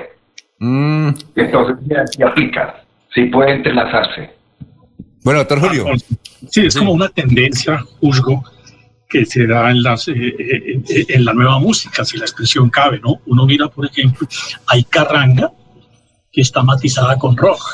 ¿no? Ayer vi un artista mexicano que creo que está en Colombia por estos días, donde con el fondo de la tradicional ranchera hace música nueva. La expresión vallenata en Colombia de los últimos años es justamente eso. Luego, luego no, no, no es de extrañar que se den creaciones y creaciones musicales como las que el amigo nos está, nos está comentando. Yo creo que es un, es un espacio al que, al que avanza la nueva música, ¿no? ¿No? Sin perder los valores musicales de fondo, eh, hay unos procesos de evolución, de actualización, si se quiere, para, poder llamar en términos generales una nueva música. Sí, ese, es el objetivo, ese es el objetivo de, de, poder, de, de, poder plasmar a otras culturas y que esa cultura sienta esa curiosidad por nuestra cultura, ¿no? Porque es que tal vez la música llanera eh, suena en otra parte y entonces eh, puede ser muy plana para ellos, para otras culturas, y se pierde la intención de poder, de poder compartir eso. En cambio, aquí, aquí en el rock hacemos algo más universal, por eso es psicodélico, porque lo acompañan diversos géneros musicales, como el jazz, el rockabilly, el rock and roll, hasta pasaje llanero. Entonces, lo importante acá, el objetivo acá es, poder rescatar, hacer un rescate. Esto eh, no lo inventamos nosotros. Sí, esto se, se hizo, esta intención se logró en 1969 con el maestro Aldemaro Romero, el maestro venezolano, venezolano, y hace esa fusión de, del jazz y el joropo. Lo lleva a Alemania y allá tal vez no, no gusta mucho, pero sí es muy, muy, muy interesante. Creo que es un pilar súper importante que hay que tener muy en cuenta. Y después vienen más bandas venezolanas, pero, pero eh, se concentran en la parte instrumental. El chimo psicodélico trata de hacer algo instrumental y también se enfoca en que las letras eh, tengan eso, tengan eh, elementos de llano. Cada, cada verso, cada palabra tenga esa magia paisajística en nuestra tierra. Jorge, iba a decir. interesante la propuesta de Daniel y, esto de las fusiones de, de, ritmos autóctonos y, y, ritmos eh, modernos, pues, pues como lo decía el doctor Avellaneda, no es nuevo. Y en Colombia pues hemos tenido muy buenos ejemplos, muy buenas, buenos experimentos eh, o experimentos con muy buenos resultados. Eh, lo que hizo Moisés Angulo, por ejemplo, hace algunos años con, con la música de la Sabana de Córdoba, eh, Carlos Vives con el vallenato, que, que, lo internacionalizó, lo que están haciendo los Rolling Ruanas con, con, con la música carranguera eh, y convirtiéndolo pues con esas fusiones con ritmos modernos. Hoy pues nos presenta Daniel este, esta combinación de música llanera y rock, que aunque no es un, experimento nuevo, como él mismo lo dice, tiene sus orígenes en, en Venezuela, eh, sí es nuevo en nuestro país y la pregunta sería es, frente a esas eh, eh, fusiones que han dado resultado a nivel internacional, como la de Carlos Vives, como la de Moisés Angulo, los Rolling Ruanas, ¿cómo está lo que ustedes están presentando? ¿Qué aceptación hay? ¿Qué les han dicho? No, la verdad, muy bien. La verdad, sí, sí. tuve la oportunidad de participar en el 2018 en un evento en Guadalajara, en México y, y, sienten, sienten esa conexión, la sintieron porque son instrumentos que entrelazan lo que te digo, hace que nuestra parte campesina se sienta cómoda. Y si tiene el rock, entonces también es más gustoso porque pues eh, se va alejando, ¿no? Daniel. En, en México los señor. Eso es también para conquistar una franja muy importante que es rebelde, que es libre, que es eh, de pensamiento libre. El joven, porque es una franja donde ellos quieren cosas nuevas, novedosas, pero que se conserve también algo del pasado y se proyecte al futuro. Sí, que siempre esté, que siempre esté presente. Yo pienso que eh, cada beso, en cada beso van nuestros ancestros, sí, que son los que, los que hicieron posible que estuviésemos aquí. Bueno. Y que tuvimos la oportunidad de vivir eso que maravilloso que, ellos pudieron pues, vivir, compartir. Y eso es lo que hay que rescatar en el joven de ahora, porque pues a veces, tal vez como hay tanta, tanto eh, basura virtual, se puede decir, eh, se pierde. Se pierde, se pierde. Eh, el joven no siente Oye, Daniel, eh, ¿Ustedes van a participar en qué evento? ¿Cuándo van a, van, a, van a participar? Entiendo que virtualmente en la Universidad Industrial de Santander. ¿Cómo es su participación? Sí, vamos a hacer un, concierto conversatorio en la Universidad WIS para el, Festival Colombiano Luis Carlos. ¿Virtual? Sí, se hace modo streaming, pero... ¿Cuándo va a ser eso? No, no hay... Eso será el, el 20, 21, el jueves. Es el jueves en la, en la noche, totalmente invitados a nuestros oyentes de Melodía Estéreo para que podamos compartir algo de la llanura. Oiga, Daniel, como nosotros aquí a veces no podemos pasar música porque como estamos por Facebook y estamos por YouTube y, otras redes sociales, uno tiene limitaciones y a veces no le dejan meter música. Pero yo creo que usted nos puede presentar ahí algo de lo que tienen de su grupo, mm, presentarlo ahí para de qué se trata el rock mezclado con joropo o esa música llanera, ¿le parece? Una partecita. ¿Tiene algo ahí? Eh, no, no, pero, no, ahorita ¿No tienen una presentación de ustedes? Sí, tenemos decir, eh, Jorge, no es que Jorge está cerrado. ¿Iba a decir algo? Ah, perdón, no, eh, si tiene algún canal de YouTube donde podemos conocer algo de, de, de, lo que han producido. Claro, claro, claro. Invitados a las redes sociales, pueden escucharnos en YouTube, en nuestro canal oficial, Simón Psicodélico Oficial, ahí pueden encontrar eh, todas las que hemos grabado También nos pueden encontrar en Instagram, en Twitter y en Facebook como Bélico. Este es un festival de música andina, ¿verdad? De la UIS. ¿Cierto? Este es, ¿No me escucha bien? Este es un, un festival de música andina de la UIS. Sí, señor. Sí, señor. Sí, donde pues es nuestra primera vez participando en Bucaramanga, que eh, la verdad es un, todo un honor participar en esa tierra porque es una tierra cargada de mucha libertad. ¿Y cómo figuran en YouTube, en las redes sociales? Como Chimósico Bélico, canal oficial. Chimósico Bélico. Ahí pueden, sí, ahí pueden encontrar una canción muy particular que se llama Conmoción Interior. Que tiene como objetivo hacer ese rescate que eh, o no rescate, sino que identifiquemos que el campesino es el, que más se atropella el desarrollo, ¿no? Sí, claro. Entonces, ese es el, ese es el objetivo de, esta canción. Pues, Así como hay vallenato rock, hay carranga rock, eh, hay entonces ustedes, el chimó psicodélico. Muchas gracias, Daniel. Bueno, un fuerte abrazo y, y, y viva el llano libre y espero todo marche muy bien para ustedes. Viva el llano. ¿Usted del llano? ¿Usted del llano sí, no? señor. Sí, Arauca, Arauca. Usted es camarita. Camarita. Muy bien. Camarita o pariente o familia. Ah, bueno. Muchas gracias, Daniel Gutiérrez. Muy amable, muy gentil. Adiós. Bueno, eh, antes de ir a unos mensajes, entonces, doctor Julio Enrique, ¿usted qué información tiene de Chile, de su otro país, que anda en su sangre, que es Chile, Argentina, pero Chile. Alfonso, eh, como usted lo notaba ya, unos resultados que en principio han resultado sorpresivos para los analistas eh, políticos, ¿no? Porque se esperaba que eh, los resultados iban a favorecer pues, a los partidos y a los movimientos políticos tradicionales. A lo que generalmente denominamos derecha o, izquierda, que en Chile tiene una caracterización y unos eh, linderos muy, muy, muy marcados, pero no. los resultados indican eh, el auge de unos movimientos que se denominan independientes, es decir, no se ubican propiamente en ninguno de los dos sectores eh, tradicionales. ¿no? Pero ojo que no hay que perder este punto de vista. Las listas de los independientes están conformadas en su gran mayoría, fueron gestadas, es un impulso de quienes promovieron los movimientos eh, de protesta social ¿no? y de quienes, se de quienes eh, eh, desarrollaron el sinnúmero de, de, acciones y de, manifestaciones que, Chile conoció en el año 2019 y que fueron los que finalmente determinaron este impacto. Con razón se dice en Santiago que las listas de los movimientos independientes fueron hechas en la Plaza Italia para querer decir con ello que son las listas de los promotores de los movimientos eh, cívicos y de las expresiones sociales.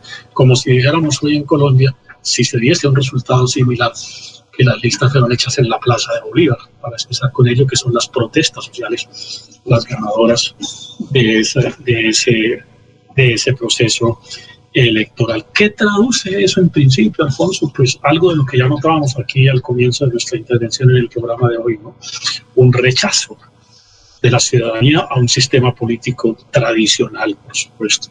Rechazo de la ciudadanía hacia un modelo constituyente que en el caso de Chile es un rezago, porque es la vieja constitución que Pinochet eh, eh, implementó con algunas muy, leves eh, actualizaciones, ¿no? Un rechazo, un rechazo, Alfonso, a la figura del presidente que está en el cargo, que yo creo que tiene también eh, en el subfondo los movimientos sociales que, actualmente conocemos en Colombia, un rechazo a la figura del presidente de la República. Eh, yo no sé por qué las encuestadoras no han publicado en estos días datos eh, sobre cuál es la imagen del presidente de la República, ¿no? porque en el caso de Chile, allá lo hizo el presidente Piñera pues para nada se opuso a ello y, mostró que el presidente tiene apenas un 9% de aprobación en esta coyuntura. Es una eh, derrota a la derecha, Alfonso, porque los resultados electorales de la derecha, la derecha sabía que no iba a ganar, pero aspiraba en Chile con un determinado porcentaje, se puede imponer una especie de veto con un determinado número de, de delegados en los cuerpos eh, legislativos se puede imponer una especie de veto a decisiones de carácter mayoritario. Es una, especie, es, una fórmula, digamos, un tanto democrática de hacer respetar los planteamientos de las minorías. En Colombia, aquí se ha sugerido en algunas ocasiones que se implemente un sistema de ese orden para que las mayorías no arrasen con las minorías, pero la derecha no alcanzó ni siquiera a obtener la votación suficiente para, para un poder eh, de votos.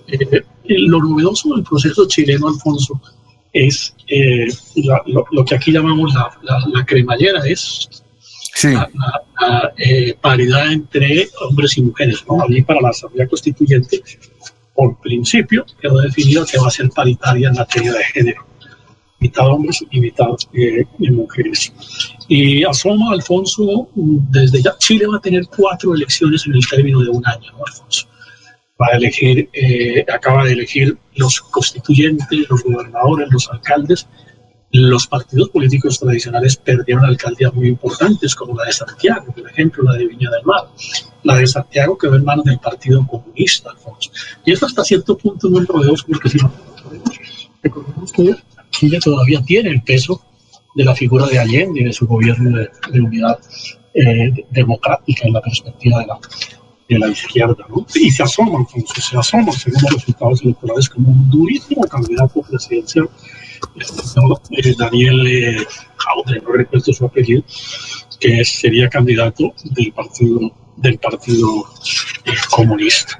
Por manera que, que es interesante el panorama político y va a ser muy interesante el panorama constitucional chileno, entre otras cosas, Alfonso, para terminar con este nuestro comentario, porque en América existe un movimiento que se llama el nuevo constitucionalismo latinoamericano, que se inició de alguna manera con el proceso constituyente de Colombia y de Venezuela en el 91 y en el 98-99 en Venezuela, y que han seguido otros países. Pero se aspira a que con la constituyente chilena, dado el nivel político de la sociedad chilena y las circunstancias y las experiencias de, los, de, los, de las otras constituyentes en América, Chile dé un viraje en materia de constitucionalismo que sea invitado prontamente por los otros países del continente. De manera que muchísimas expectativas, tanto políticas como eh, constitucionales, en este proceso que se inicia en Chile. Hay una coincidencia en Chile, en todos los sectores de opinión. Chile hoy es un país histórico y políticamente distinto a lo que fue hasta el domingo. Es decir, Chile sí de verdad inició un proceso eh, de cambio que parece irreversible. Muy bien, 7:48 minutos, vamos a una pausa y regresamos. Estamos en Radio Melodía. Fuimos la primera ciudad del país en permitir la apertura del sector construcción, en aras de reactivar la economía y recuperar más puestos de trabajo. Bucaramanga es líder nacional en reactivación económica. Así logramos, por sexto mes consecutivo, reducir la tasa de desempleo del 14% y estar entre las tres ciudades del país con mejores índices de empleabilidad. Buenas decisiones, buenos resultados. Alcaldía de Bucaramanga. Gobernar es hacer. Continuamos con las últimas noticias en Radio Melodía. Radio Melodía, la que manda en sintonía. Vamos eh, con Barranca Bermeja, vamos a saludar a Soel Caballero desde el distrito de Barranca Bermeja. Muy buenos días, Soel. Soel Caballero está en Últimas Noticias de Radio Melodía 1080 AM. Buenos días, Alfonso, para usted, para los compañeros, igualmente para todos los oyentes, en aras de garantizar a los usuarios alternativas para estar al día con la factura de los servicios de alcantarillado y, acueducto. La empresa Aguas de Barranca Bermeja lanzó la estrategia Deuda Cero, que consiste en la condonación de intereses a más de 5 mil millones de pesos para 20 mil usuarios, con el efecto de que se pongan al día con los servicios de acueducto y alcantarillado. Por otra parte, el Ministerio de Salud y la Protección Social dio a conocer que este lunes 17 de mayo se notificaron 53 casos positivos para COVID-19, 28 mujeres, 25 hombres. igualmente se dieron a conocer 40, que 45 personas lograron sanar satisfactoriamente de la enfermedad. Lamentablemente eh, se dio a conocer el fallecimiento de una mujer de 54 años de edad. Las estadísticas actualizadas del COVID en Barranca Bermeja están de la siguiente manera. Casos confirmados 15.970. Personas totalmente recuperadas 14.753. Un total de 612 personas recuperándose en casa bajo vigilancia médica. Hay 39 personas hospitalizadas. 72 personas en unidad de cuidados intensivos UCI, 494 personas fallecidas en lo que va corrido de esta pandemia, 723 casos activos en Barranca Bermeja. Noticias con las que amanece el distrito. Continúen compañeros en estudios en últimas noticias de Melodía 1080 AM. Noticia de Gustavo Pinilla Gómez a las 7.51. Enorme trancón a esta hora generan alféreces frente a instalaciones de tránsito de Bucaramanga pidiendo papeles. Pedro Galvis, señores, muy buenos días. Jorge, ¿usted debe decir algo de lo que comentaba el doctor Julio Enrique Avellaneda?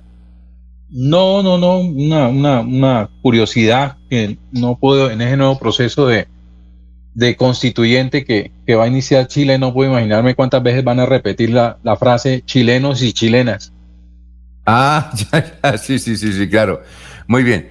Eh, bien, eh, doctor Julio, eh, para cerrar, que ya estamos. eh, ah, pero antes tenemos a eh, un minutico ahí para Enilsen, Enilsen Jaimes, que es la gerente de Metrolínea, que dice que los vándalos siguen atropellando y atacando a las estaciones de servicio. Escuchemos a Enilsen.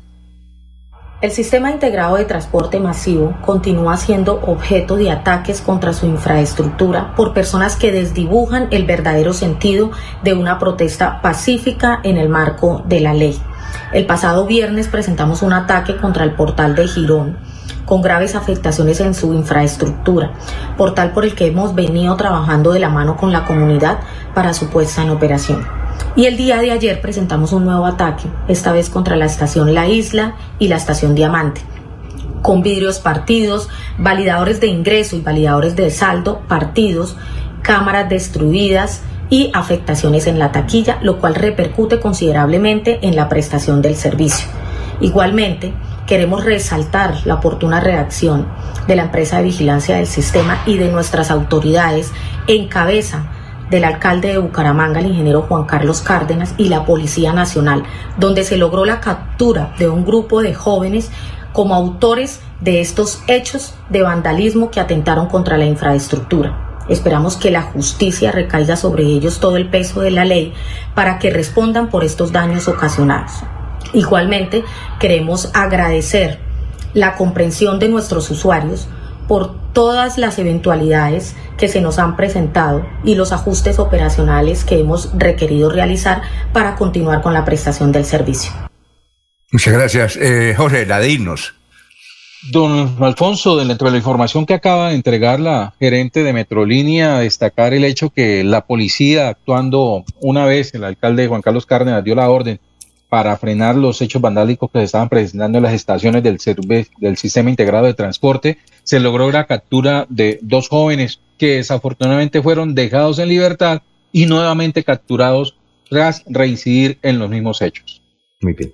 Eh, doctor Julio, la de irnos.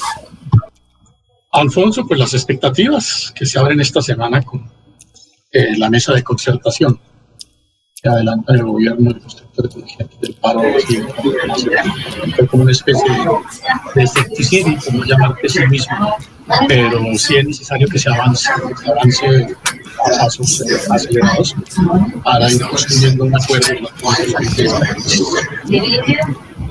Laurencio, la de irnos. Alfonso, los comerciantes son muy juiciosos con los protocolos, no nomás cierre, ahí no está el problema. Buen día, un día estos nos tienen como el chicharrón. Todos quieren comer, pero nadie apoya a este sector que está sufriendo mucho, dijo un amigo.